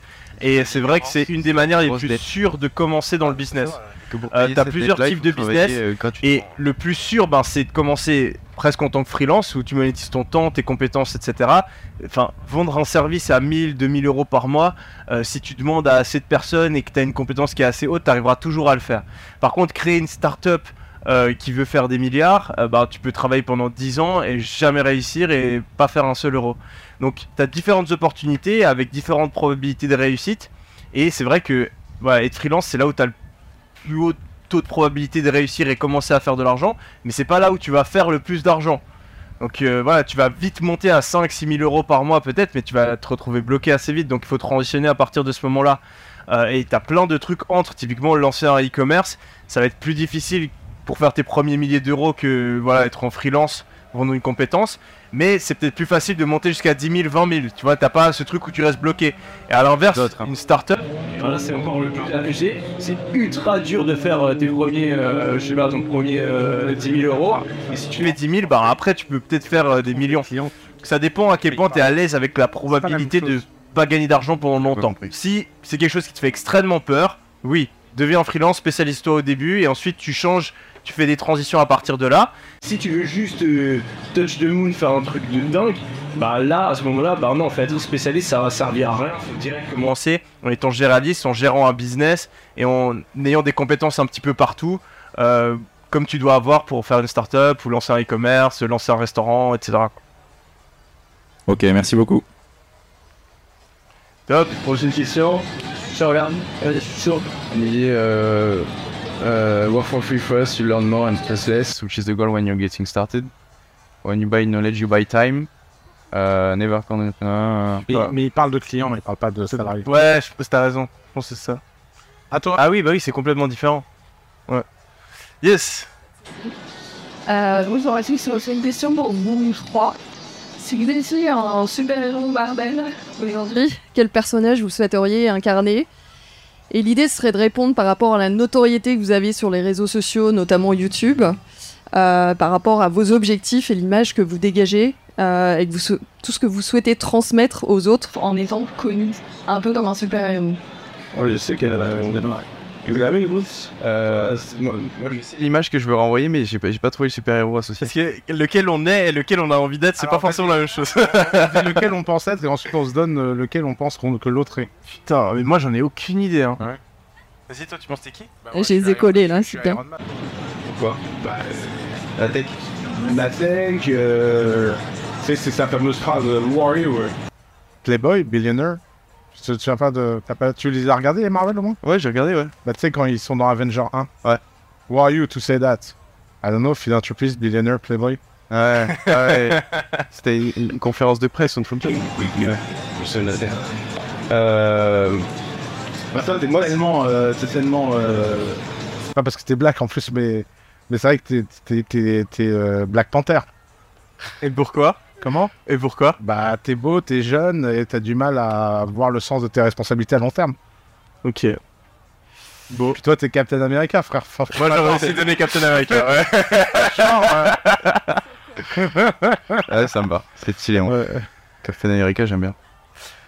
Et du coup, la question aussi, qui- quel est- quel- lequel est votre préféré? Moi, c'est Iron Man. Ouais. Il est tellement drôle. Il a une barre de striptease dans son avion. ouais. Et C'est live goal. toi, t'en as un en tête? Euh, moi, depuis tout petit, j'étais trop fan de Spider-Man. Parce que je trouvais que l'arc narratif sur le Spider-Man, l'un des premiers, le gars avec les lunettes, euh, tu sais, qui, qui, était, qui était photographe et qui se fait mordre. Moi, je l'aime pas Spider-Man Ah pour ouais, ça. pas- Parce qu'en fait, Mais c'est pas grâce à lui. Mais c'est pas grâce à lui. C'est genre, ah, le mec, il aime pas sa vie. Il a la chance de se faire mordre et il devient, euh, il devient un super-héros, tu vois. En fait, moi, c'est ce que j'aime. L'histoire, de- enfin la leçon derrière, c'est vas-y, deviens chanceux et après tout le monde te respectera. Genre, c'est quoi ça? C'est-à-dire, on, va, on va- on va jouer au loto. Genre, je, co- je comprends pas le. Tu Ouais, vois, c'est pas du tout inspirant. Moi, c'est ce que j'aime parce que justement, ça rend le truc. Tu te dis, le gars, Je au dis, ça départ, peut m'arriver. Et voilà, il est vraiment lambda et ça peut m'arriver. Et, je me rappelle quand j'étais petit, dès qu'il y avait une araignée qui me montait dessus, j'étais trop excité. j'étais trop content, j'attendais qu'une chose, c'était qu'elle me morde. Moi, moi, celui que j'aimerais être, mais du coup, je sais pas lequel c'est qui représente le mieux ça. C'est celui qui taffe le plus pour devenir balèze. Bah, c'est euh, pour le coup, c'est euh, c'est Captain America. hein. Ah ouais? Il se transforme par le par le boulot. Tu te souviens pas de la, de la scène de la grenade? Mais moi, j'ai pas Ah, regardé pas. tant de Marvel. Ouais. Ouais, je les ai poncés moi. là. Ah ok. Alors, Euh, Batman. Batman, il a pas, Non, de, Batman, c'est pas peu le travail, c'est autre chose. Il a pas de pouvoir particulier, Oui, juste mais- il a construit ce. C'est autre chose, Batman. Il a la vengeance, euh, il a le, le traumatisme. C'est pas un bon personnage. D'ailleurs, c'est pour ça qu'il est tellement intéressant. C'est qu'il est dark, quoi. Ouais. Il est très très dark. Le Joker. Euh, On a, on a plus ou moins répondu ou euh, Je trouve que c'était une Difficile bonne question, question. du coup, c'était marrant. difficile Ouais, ouais, comme fait un question. bon débat. Allez, je passe. Yes, il y a Alex qui est juste là, tu peux lui donner. Ouais. Merci. Hello, bonjour à tous. Du coup, euh, Alexandre, je suis CEO de Golden CBD. Euh, je me posais une question qui est pas trop abordée dans l'e-commerce en général, qui est beaucoup plus abordée dans la startup. C'est pas forcément à l'heure actuelle euh, qu'on est dans ce moment-là. Nous, on a déjà fait 8 millions. On souhaiterait lever des fonds au bout d'un moment. On a eu des propositions de rachat, c'est pas ce qui nous intéresse. Mais on aimerait savoir un peu quel serait le pass pour aller justement aller lever des fonds lorsqu'on est un e-commerce. Parce qu'en vrai, on parle beaucoup de startups pour lever des fonds. Je pense qu'il y a mille et, un, enfin, mille et une astuces pour des startups, mais c'est vrai que dans le e-commerce, personne n'en parle quasiment, ou en tout cas beaucoup moins. Du coup, je pense que c'est quelque chose qui. Ah, est dans le e-commerce qui nous lève des fonds mais t'as plein de boîtes. Lesquels donnent des noms Bah, tout- euh, toutes les Bah, DNVB, euh, euh, toutes, euh, mais même aux US. T'as tous les DVN DNVB qui ont levé des fonds. Déjà, ils n'arrivent pas à relever. C'était à une époque de marché où Oui. tout le monde levait des fonds. Non, non, mais même maintenant aux US, t'as des boîtes qui lèvent des fonds. Bah, j'ai un pote là qui a lancé sa boîte, il a des offres et tout. Hein. Dans une DNVB Ouais. Il fait Ou quoi une ONVB aussi, hein. pas forcément euh, seulement sur du digital. Cosmétique Ouais. Ouais. Non, bah, pour moi, le- vas-y, peut-être. Ouais, non, mais euh, t'as le marché US, t'as le marché européen. Ouais. Marché européen, tu oublies déjà. Ok. Ah, ça va. Marché aux US, euh, de- toutes les DNVB que je connais qui ont levé des fonds, c'est toujours par réseau personnel. J'ai jamais vu un mec ouvrir, obtenir une offre que par ses chiffres. Ton pote, il a fait Harvard? Non. Il a, fait, il a un réseau? Il a, il des chiffres incroyables ou pas? Non, il a même pas lancé. Il lève, Ah il lève combien? Bah, euh, plusieurs millions. Il a pas lancé une DNVB, il arrive à lever plusieurs millions.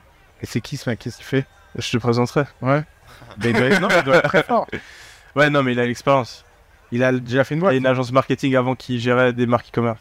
D'accord. Mais tu vois, il y a un cheat code. Oui. Bah, lui, il a déjà fait 8 millions de chiffre d'affaires. D'accord, mais c'est c'est tout le sujet. Oui. Tout le sujet, c'est qu'en fait, la seule chance que tu as de lever des fonds, c'est d'être vraiment un dossier très spécial, quoi. Ok. Soit tu as une rentabilité de malade, soit tu as... Ouais, c'est- c'est plutôt notre cas pour nous, mais c'est vrai que nous, ce qu'on souhaite, c'est justement, on va pouvoir gérer de A à Z, c'est-à-dire de la partie fournisseur à avoir des champs, des laboratoires, etc. Ça, même avec nos chiffres à l'heure actuelle, c'est Oui, mais alors ça, millions. ça oublie les VC, va en private equity. Ouais. DNVB en private equity, elle avait énormément d'argent. Une boîte comme la tienne qui veut verticaliser, Mm. tu vas voir euh, tous les family office et euh, les, euh, les fonds de private equity. Et là, il y a beaucoup d'argent. Le problème, c'est euh, pff, ouais, le problème, c'est quand tu dis lever de fonds, moi je pense. Oui, en, en vrai, moi. Mais c'est le problème d'ailleurs. hein. Mais voilà, moi quand je parle, c'est lever des fonds pour. euh, D'accord, peu bah importe un peu, que ce soit par VC, par euh, private Bah, si equity. tu as 8 millions d'euros de chiffre d'affaires et que tu fais plus de 3 millions de profits, euh, bah sans problème. Hein. Private equity, euh, tu peux Tu lever entre 10 et 30 millions. quoi. Mais quel est le pass du coup pour euh, rentrer en contact avec ces Il gens-là? Faut prendre une bonne banque d'affaires qui a l'habitude de faire ce genre de dossier. Exact. T'as- Mm. tu, tu veux le faire? Alors, dans l'instant T. ça, moi. Bah écoute, dans l'instant T sur 2023, non, mais c'est le goal à 2024. Parce qu'on sait aussi que là, tout ce qu'on est en train de mettre en place peut nous faire vraiment scale beaucoup. Sur ces, sur ces 6-9 mois, on peut largement augmenter notre euh, chiffre d'affaires et du coup, bah, ce sera beaucoup plus intéressant pour nous d'aller voir en 2024 qu'à l'heure actuelle. Mais après, euh, je suis quand même toujours ouvert à, discuter, on n'est pas fermé. après, un outil qui est peu utilisé euh, et qui pourtant est super fort, quand tu as des boîtes comme ça qui ont des beaux cash flow, c'est de te vendre la boîte à toi-même. Ça s'appelle un OBO. Ok. C'est en fait, tu vas voir une banque et tu dis ma boîte, elle fait euh, 10 millions de chiffre d'affaires, euh, 4 millions de profits. Une boîte comme ça, normalement, ça se rachète 5 à 6 fois les profits, par exemple. Moi, je vais me la vendre à moi-même à 4 fois les profits, avec un petit discount. Et donc, tu prends l'argent, tu as toujours 100% de la boîte, tu rembourses la dette et tu as sécurisé du patrimoine en perso. Ok, ouais. Trop stylé. Et ça, c'est un montage euh, extrêmement efficace de création de valeur. bah, au plaisir, si on Et peut si en parler. veux, euh, on sait jamais. hein. tu veux, je t'arrange ça. Mais euh, pour, pour lever des fonds, moi je pense que ce qui est super important, c'est de trouver le bon partenaire, donc la bonne banque d'affaires. Mm. Euh, et soit ben, tu connais des personnes qui ont. Tu fais à travers le réseau, mais pour moi, c'est pas une bonne idée. Euh, moi, vraiment, de manière générale, quand tu cherches un partenaire dans le business, je réplique à chaque fois le même process et c'est. Tu te renseignes, tu trouves le plus de, de partenaires potentiels, tu fais des calls avec eux, tu réfléchis aux questions qui vont te permettre de trier les bons des mauvais, tu passes un petit peu de temps et tu fais ton tri. Mm. Et en fonction de ton tri, tu pars avec le meilleur partenaire. Je te donne un exemple, c'est pas pour relever des fonds, mais c'est pour revendre euh, mon SaaS Minéa. Oui. Euh, bah nous, euh, la première fois, on a demandé à un pote, ah, comment est-ce qu'on fait pour revendre, etc. Les contacts, ah oui, lui, il est très bien, etc. On passe par la personne, fait que de la merde, il se passe rien. On n'arrive pas à trouver un bon acheteur, à la bonne euh, valorisation, etc. Ensuite, je me suis dit, bon, on va faire la même chose. Cette fois, on va aller trouver plein de personnes, on va contacter toutes les banques d'affaires possibles pour revendre, on va faire un comparatif, on va prendre le temps, c'est chiant, mais on le fait quand même. Et là, on a trouvé un partenaire idéal et maintenant on est en train d'avoir des offres qui sont genre euh, trois fois plus élevées que celles qu'on avait avant. Donc je pense que c'est la même chose. On, on pense toujours à il faut avoir le contact, il faut avoir le contact, mais souvent c'est juste une question de quantité et bien trier les contacts. Ouais. Donc c'est ça que je ferais. Ok, super. Bon, bah, merci. hein. Merci à toi. Hello, Euh, du coup moi je vais vous poser une question. Euh, entrepreneuriat, c'est sur le focus. Euh, quand on commence à entreprendre, donc en général on part sur un projet, euh, on pense à un business model, on le teste. Euh, dans quelle mesure vous conseillez de tester plusieurs business models en même temps et aussi de partir sur plusieurs projets en même temps? Est-ce qu'il faut vraiment se focus sur une seule chose ou alors est-ce qu'on peut se permettre de partir sur plusieurs choses en même temps? Et quel est le trigger un peu qui va faire que on diversifie un peu et on passe à plusieurs projets? On répond tous en même temps. Comme ça, on va on bien est tous d'accord. Non, je pense qu'on peut tous répondre en un mot, non Donc là, focus. Ouais, focus. 100%. C'est- 100%. Quand tu lances un truc, quand tu lances un truc, un seul truc. Après, si par la suite tu veux essayer de diversifier, etc., ok. Je suis pas en train de dire qu'il faut avoir qu'une seule source de revenus toute sa vie, mais quand tu commences, un seul truc. Ok. Et du coup, donc, quand tu as commencé, que tu te rends compte que sur un business qui est pas euh, ultra scalable, euh, tu as réussi à craquer quelque chose, euh, là, est-ce que ça vaut le coup de laisser tourner ça et de partir sur quelque chose, euh, tenter en parallèle quelque chose de beaucoup plus scalable du coup? Bah ça, ça c'est très, ça dépend énormément de la situation, des spécifiques du business, etc. Je peux pas donner une réponse pour tous les business, mais de manière générale, si tu as un business qui est délégable, et ça, souvent c'est beaucoup plus difficile que ça en a l'air. bah, L'idéal, c'est que tu délègues et ensuite, ben, tu crées ta deuxième source de revenus plus scalable euh, en parallèle. Ok. Tu, donc tu vas mettre, en gros, tu, tu regardes tout ce que tu fais toi-même et tu vas euh, essayer de prendre une partie de tout ça et te dire, ok, quelle personne je peux trouver pour faire, voilà, ces 30% que je fais moi. En général, tu peux pas te remplacer avec une seule personne. Mm. Que par exemple, euh, moi, dans, dans mes business, euh, en moyenne, je pense qu'il faut 5 personnes pour me, pour me remplacer, tu vois. Parce qu'il faut avoir plein de caractéristiques différentes. Et euh, ben, du coup, tu vas faire beaucoup, tu vas engager beaucoup de personnes. Ça prend du temps parce que c'est pas la bonne personne. Euh, tu fais un essai. Après, euh, tu te rends compte qu'en fait, fallait structurer la boîte autrement. Donc, souvent, c'est un an. Tu vois, pour moi, déléguer un business correctement, c'est un an. C'est pas un mois comme tu as l'impression que c'est le cas, mais c'est un an. Et une fois que tu l'as fait, bah ouais, là, tu peux, euh, tu peux en créer un autre derrière. Je ferais comme ça. Ok, donc tu le montes à un certain niveau, t'arrives à le déléguer avec un truc qui marche et après tu pars sur. Ouais. Ou si c'est trop galère à déléguer, tu le laisses mourir et tu pars sur l'autre. Si t'es sûr de toi, tu vois. Tu fais les deux en même temps pendant un moment et après tu. Moi, c'est la situation dans laquelle je suis. Et pour la petite histoire, focus, j'ai vu ça récemment. On- ça peut dire follow one course until successful. Personne ne le sait, hein, mais je trouve, ça, je trouve ça stylé. Très très stylé. Follow one course until successful. Ok, bon, merci pour vos réponses. Ou si tu veux ajouter un truc? Non, c'est très clair. Ok. Bonjour à tous les trois. Euh, c'est un plaisir pour moi d'être d'être ici avec vous. Euh, ma question c'est par rapport, euh, je pense que vous avez tous les trois des revenus qui vous permettent euh, d'investir. Et c'était par rapport aux crypto. On est en on est en mai 2023. Il y a un bull market qui est attendu l'année prochaine en 2024 sur le Bitcoin et les autres cryptos. Et je voulais voir ce que vous en pensez. Mais avant ça j'ai deux anecdotes. La semaine dernière à Dubaï j'ai loué un Lamborghini Urus et malheureusement j'ai eu un accident. Et j'ai pu payer en crypto. Donc je me suis dit que c'était que à Dubaï qu'on pouvait faire ça. Et donc euh, les cryptos, ça peut te sortir, je pense, de, de mauvaises situations dans certains cas, euh, notamment quand tu es à Dubaï. La deuxième chose, c'est par rapport au, au meme coin.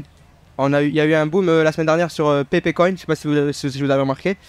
Et il y en a qui ont investi seulement des centaines de dollars et qui s'en ont ressortis avec des, des millions de dollars. Non, Donc euh, pas des millions. non, non. des centaines de milliers peut-être.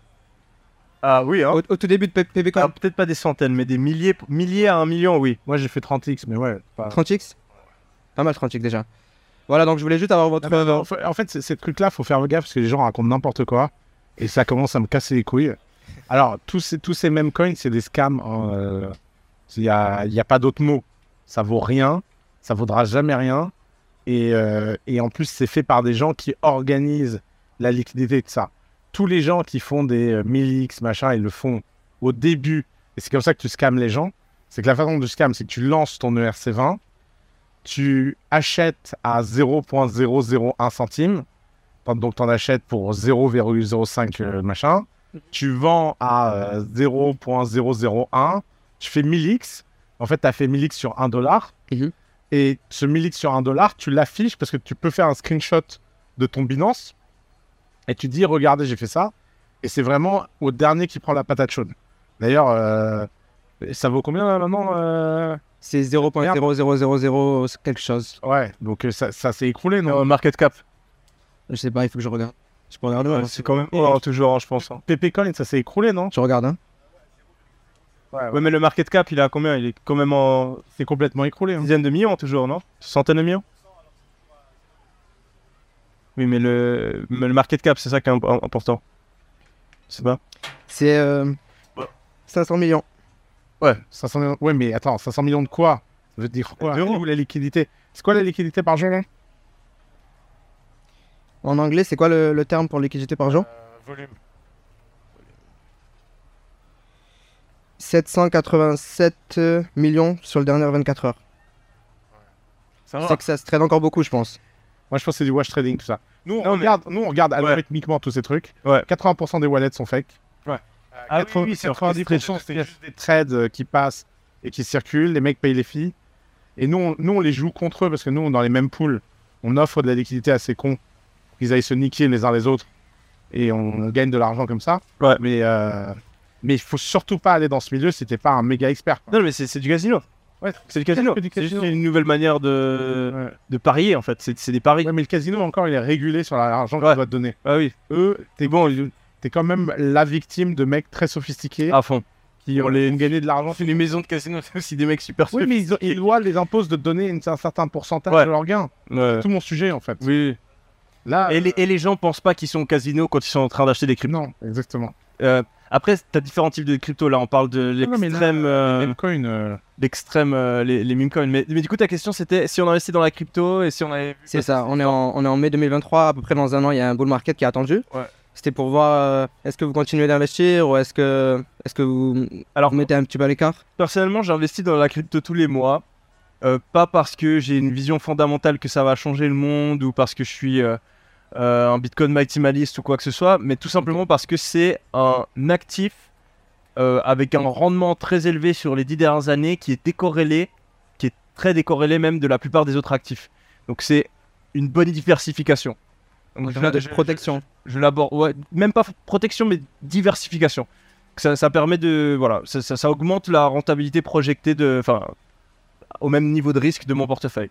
Donc j'ai, euh, voilà, euh, chaque mois j'investis plusieurs dizaines de milliers d'euros dans plusieurs cryptos. euh, je reste dans le top 20. euh, mais voilà, c'est très passif. grosses Ça, ça me ouais. prend 5, minutes par mois. Euh, je fais pas du tout de trading. Euh, j'ai pas d'avis spécifique sur est-ce qu'il va y avoir un bull run ou pas. Je le fais juste euh, méthodiquement euh, dans ma stratégie d'investissement. Ok, ça marche. Moi, moi aussi, euh, tous les mois, pareil. Bon, je fais pas des dizaines de milliers d'euros euh, en investissement, mais euh, par contre, je mets un petit peu tous les mois sur Bitcoin, Ethereum et je hold aussi. Je fais pas Les, deux plus grosses cryptos, du coup. Pardon? Les deux plus grosses. euh, Ouais, c'est ça, ouais. Et toi, Ous? À titre perso, en dehors de ton, ton hedge fund, tu. Euh, moi, à titre perso, j'ai pas de crypto. Ah ouais? Ouais. Même pas Solana dont t'avais parlé euh Oui, j'ai bah, j'ai fait un joli run sur Solana. Et moi, je trade, moi. Ok. Je, je fais l'inverse de vous. J'ai pas de, j'ai pas de thèse de holding à long terme de crypto. Après, je suis tellement exposé en pro euh, qu'en fait, s'il y a un Ouais. run, La valeur top. comme, comme nous, on gagne tous les mois des Ethers et des Bitcoins qu'on ne touche pas, qui sont dans des cold storage et dont j'ai euh, 40% ou 50% de l'ownership, je me dis, je vais pas en plus sûr. perso aller en racheter. À fond. Et nous, les... ce qui est incroyable, c'est que les bitcoins qu'on a et les Ethers qu'on a, on les a gratos. On les a par nos stratégies de trading. Donc j'ai l'impression d'acheter un hedge euh, gratos, ça me casse les couilles de devoir le payer. Ouais. Tu vois? Mais, euh, mais nous, on fait tout l'inverse. On, on trade, on... Là, en plus, euh, je crois qu'on va réussir à trader le bitcoin au Nigeria. Ah ouais? Ouais, D'ailleurs, petite annonce. S'il y a des Nigériens qui nous regardent. Nigérian. Nigérians, pardon. Pas- Ça, c'est le truc, je pense, va m'insupporter le plus toute ma vie. Ok. Je pense que 9 personnes sur 10 appellent les Nigérians Nigériens. Et le problème, c'est que, tu vois, je m'en fous, mais en fait, c'est deux pays différents. Ah bon Bah oui, Oui. les Nigériens viennent du Niger et les Nigérians Ah. viennent du Nigeria. Donc en fait, quand tu dis Nigérien, c'est comme si euh, toi t'es Ah. français et je dis que t'es belge par exemple. Voilà, d'accord. Ok, compris. Attention les amis, attention. Et le pire, c'est que la dernière fois sur TikTok, moi je dis Nigérian et mon monteur écrit Nigérien et je me suis fait clasher dans mes propres commentaires. Donc oui, faites attention les amis, vas-y. S'il y a des gens qui ont des comptes en banque, qui ont envie de se faire un peu d'argent, je cherche des gens qui peuvent euh, sortir un peu d'argent en dollars. Donc, euh, donc on va. En ce moment, le bitcoin au Nigeria euh, trade à deux fois le prix du bitcoin partout dans le monde. Mais c'est parce qu'ils ont interdit aussi de retirer du cash euh, ouais. au-delà de 44 dollars, je crois. Ouais.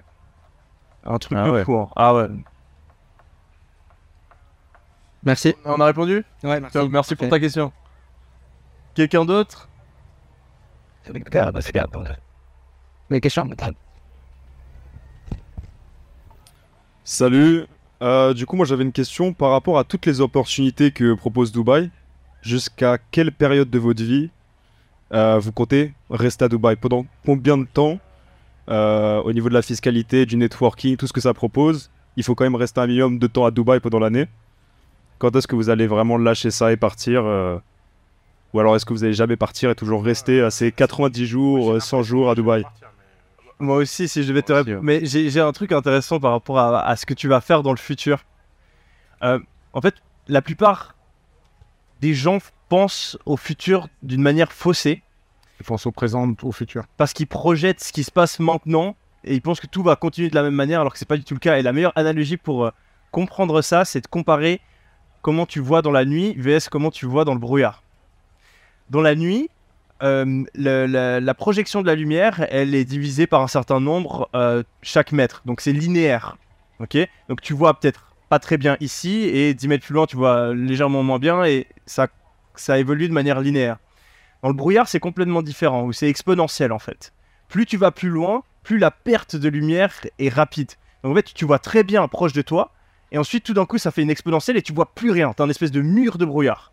Et en fait, prédire le futur, c'est la même chose. La plupart des gens pensent que c'est comme la nuit. Ah ok, dans, dans- deux mois, je peux plus ou moins voir ce qui va se passer. Du coup, c'est-à-dire que dans deux ans, je peux peut-être aller euh, un petit peu moins bien voir. Alors que pas du tout. En fait, dans deux mois, tu peux très bien prévoir ce qui va se passer. Mais dans deux ans, c'est impossible. Et du coup, je vis ma vie de la même manière. Donc, Je peux te dire que dans deux ans, je serai tr- très probablement toujours à Dubaï, mais dans dix ans, j'en ai aucune idée parce que c'est impossible pour moi de prédire le futur. En tout cas, moi, si rien ne change à Dubaï, je vais rester. hein. Ouais, moi aussi. En fait, c'est si tu compares à l'heure actuelle, je trouve qu'il n'y a rien de, de mieux, quoi. Euh, Rien de comparable. Il n'y a, y a aucun endroit dans le monde qui regroupe autant d'avantages, que ce soit au niveau de la fiscalité, du réseau. Bon, on les, on les connaît, les avantages, on en a déjà parlé, mais euh, en fait, si tu fais juste le comparatif, il n'y a rien de mieux, donc euh, autant choisir ce qu'il y a de mieux, quoi. Alors, j'ai une autre question qui me vient par rapport à ça. Euh, Il y a Tristan Tate, que vous connaissez très sûrement, euh, qui s'est fait interroger sur la question de la sécurité à Dubaï.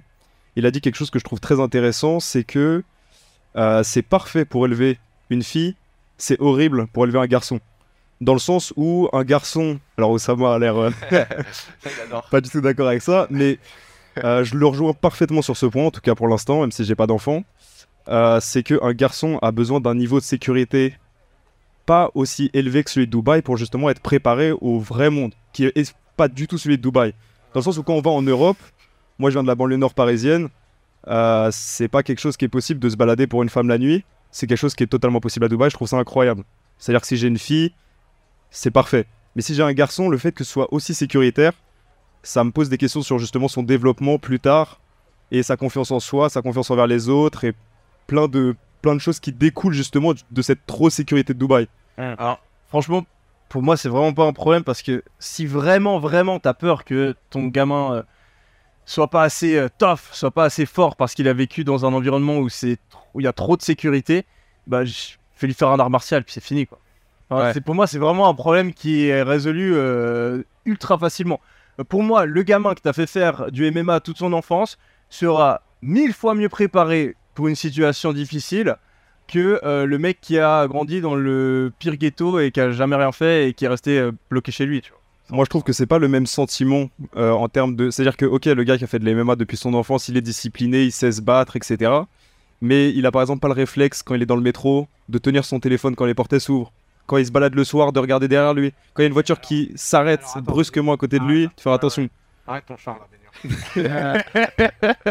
Alors déjà, déjà, j'espère que si un jour tu as une fille, tu te diras que la préparer à ce genre de problème, c'est plus important en moyenne que, la, que préparer un garçon. Parce que je sais pas où ta fille, elle va vivre, mais il y a un moment, elle va forcément être toute seule dans le métro, toute seule dans les trucs, donc j'espère que tu vas au moins lui apprendre à, à, à se défendre et, euh, et à pouvoir survivre. Parce que sinon, tu fais quoi? Tu la mets à la maison et... et tu Non, la laisses mais- pas sortir? Non, mais je pense que les 20 ans ou 18 ans de sécurité que Dubaï va lui apporter, que ce soit à moi, que ce soit à sa mère, à sa famille, où je me dis, elle peut sortir le soir, elle peut être libre, elle peut se développer, rencontrer des gens avec ce sentiment de sécurité, va largement les quelques années euh, ou peut-être juste le mois de préparation pour voyager. même chose pour le mec alors. Pourquoi ce serait différent? Non, parce que je, trouve que c'est pas la même mentalité, c'est pas le même développement pour un homme. Je trouve qu'un homme, s'il lui manque ça, euh, c'est pas tant un problème dans la rue quand il va se faire agresser parce qu'il s'était pas préparé à regarder autour de lui. Surtout un problème dans le, justement, dans le fait d'être sharp, dans le fait d'être tough et de, pouvoir s'affirmer, etc. Je trouve que s'il manque cette partie-là, ça peut poser un problème. Je pense pas que tu as besoin de l'apprendre dans la vie de tous les jours. Je pense que ce genre de- d'attitude, tu l'apprends, euh, tu peux très bien l'apprendre en faisant un art martial, euh, en te donnant des challenges, euh, en, en ayant faire un nom d'armée, je sais pas, tu vois. T'as pas besoin de vivre toute ta vie euh, dans un endroit euh, dangereux. Ouais. Et je pense que, en fait, t'as aussi beaucoup de chances que ton enfant, tout simplement, il se fasse planter quand il a, 10 il a 17 ans, quoi. Donc, ça, c'est sûr. Protège plus ton enfant en le mettant dans un endroit sûr qu'en le, le forçant à se mettre dans une situation euh, vraiment dangereuse. Non, je vois pas ça comme un, comme un truc euh, dramatique de Dubaï pour euh, élever un, Ouais. un garçon ou une fille. hein. Je vois plus ça comme. Un petit désavantage. C'est ça, un petit désavantage et un petit plus quand c'est une fille. Mais c'est-à-dire que dans tous les cas, ça se fait idéalement, tu- totalement. Tu peux, tu peux, enfin moi, si vraiment c'était un problème pour moi, j'ai dû créer mes enfants ici et je les, je les ferai voyager quand ils sont jeunes, etc. pour les confronter. tu vois, ben, par exemple, quand j'avais 19 ans, je suis allé à, à Londres euh, tout seul, euh, sans amis, etc. Et je pense que j'ai énormément appris en faisant ça. Euh, et ça m'a rendu débrouille, etc. euh, et Ouais, à- totalement à d'accord acquérir là-dessus. cette mentalité, mais ça m'a, j'ai pas, j'ai pas eu besoin de le faire pendant 18 ans, tu vois, juste de le faire euh, pendant un an ou quelques mois. je- ça, Ouais, non, je te rejoins là-dessus. Totalement. Moi, je suis assez d'accord avec Yomni. je me suis entraîné longtemps à une salle qui s'appelle TKMMA sur Dubaï. Et il y a beaucoup de mecs justement qui pratiquent des arts martiaux, qui viennent d'Europe de l'Est et tout. Et honnêtement, je pense que un combat avec, euh, avec eux, ça te renforce beaucoup plus et ça t'endurcit beaucoup plus qu'un combat dans la rue avec des mecs dans une cité. euh. Non, ça je suis totalement d'accord. hein. Je parlais vraiment juste de l'état d'esprit que ça peut développer, justement, de grandir dans une sécurité absolue. Mais euh, le fait de, de se battre concrètement et purement, totalement. Ouais, je pense qu'il faut voyager. C'est vrai que si t'es dans une petite île où tout, tout est parfait, ça peut être un choc après. T'es pas préparé Ouais, aux réalités du monde. Et, et c'est là où voyager, c'est un grand, un grand plus. Moi, moi, ce qui me, ce qui me préoccuperait plus, ce serait le rapport à la pauvreté. C'est-à-dire que ici, tu vois, il y a zéro clochard, il y a zéro truc. Et je pense que si tu, tu, tu laisses un enfant dans cette boucle et que tu le, tu le fais voyager après, ça pourrait vraiment être. Bon, ça, ça va pas le traumatiser, tu vois, mais ça, ça serait un choc de voir la vraie pauvreté du monde. À fond. Oui, c'est déjà le cas euh, quand tu vas dans un pays euh, d'Afrique ou d'Asie où il y a des enfants dans la rue, quoi. Ouais, bien sûr. Mais là, du coup, ce serait pas le, le niveau de standard est différent parce que ça, c'est pas le- la vie qu'on a là, elle est pas représentative du monde dans sa globalité. Voilà. Après, il y a le débat de euh, est-ce que le niveau de pauvreté, au final, euh, euh, en Afrique, il n'est pas plus représentatif du monde que le niveau de pauvreté de manière globale dans le monde. Mais je pense que ouais, ça peut être une forme de déconnexion avec ce qu'est le monde réellement, le rapport à la pauvreté à Dubaï. Est-ce qu'on a une dernière question? Sois pas timide, vas-y. Question. Moi, j'ai pas une question, je voulais juste rebondir euh, sur ce qu'il venait de dire et faire un parallèle avec le stress, où euh, être stressé, stressé pardon, euh, toute la journée, il n'y a rien de bon à ça, même au niveau euh, physiologique, en fait, c'est pas très intéressant parce que on est plus sur du cortisol et tout. Mais par contre, avoir des événements stressants, mais par contre qui durent un temps limité et court, là, c'est intéressant. Et on a un processus physiologique qui s'appelle le- l'hormèse, et euh, bon, l'exemple le plus typique, c'est celui du muscle, où on, vient casser des fibres musculaires. Mais quand c'est fait de manière euh, intense, mais que ça dure pas trop longtemps, et que derrière il y a un certain temps de repos, et le calme, et le, tr- le stress est redescendu, et bien là derrière, on a un rebond positif. Pour revenir aux questions de la sécurité, euh, vivre en banlieue tout le temps, eh bien moi je le vois un peu comme un agent stressant qui ne part jamais. Et donc, pas de possibilité d'avoir de rebond positif. Mais par contre, à Dubaï, où là, de temps en temps, on vient s'envoyer une petite séance de MMA pour se renforcer, eh bien là, c'est cool. Euh, À fond. Bon, bah, Dali, merci pour euh, ce rebondissement. Je pense que c'est une très bonne manière de finir le podcast. merci à tous d'être venus. Tu dors où à Dubaï en ce moment? Je dors dans un Airbnb euh, qui coûte pas cher. viens, viens à la maison. Avec plaisir. Tu vas, changer de, tu vas changer de dimension. là. viens ce soir, ça va être sympa. Non, merci à tous d'être présents et surtout merci aux 100 000 personnes qui suivent la chaîne sans permission au moment où on va publier cette vidéo. Ah bon, on est déjà. On n'est pas encore 100 000, mais au moment où on va la publier, on sera 100 000. On voulait faire un truc un petit peu différent pour euh, ce 20e épisode. On a dépensé la moitié de l'argent qu'on a gagné en publicité pour cet épisode et pour faire kiffer les personnes qui étaient présentes aujourd'hui. Ça fait combien On a dépensé, on a gagné combien On est, on a quiz. Tu penses qu'on a gagné combien? Aucune idée. Zéro. Ah, si, facile. Euh, 10 000 euros. 10 000 euros. Je sais pas, je dirais euh, 15. On a, dé- on a gagné 20 000. Ah. Ah ouais Et là, on a dépensé 10 avec caméra, yacht, etc. Ah, c'est plus cher que je pensais, ok. Ouais. Trop bien. Bon, bah, continuez à regarder, continuez à nous faire gagner de l'argent, les amis. Merci à tous. C'était Yomi, Oussama et Antoine. Allez, ciao. Salut.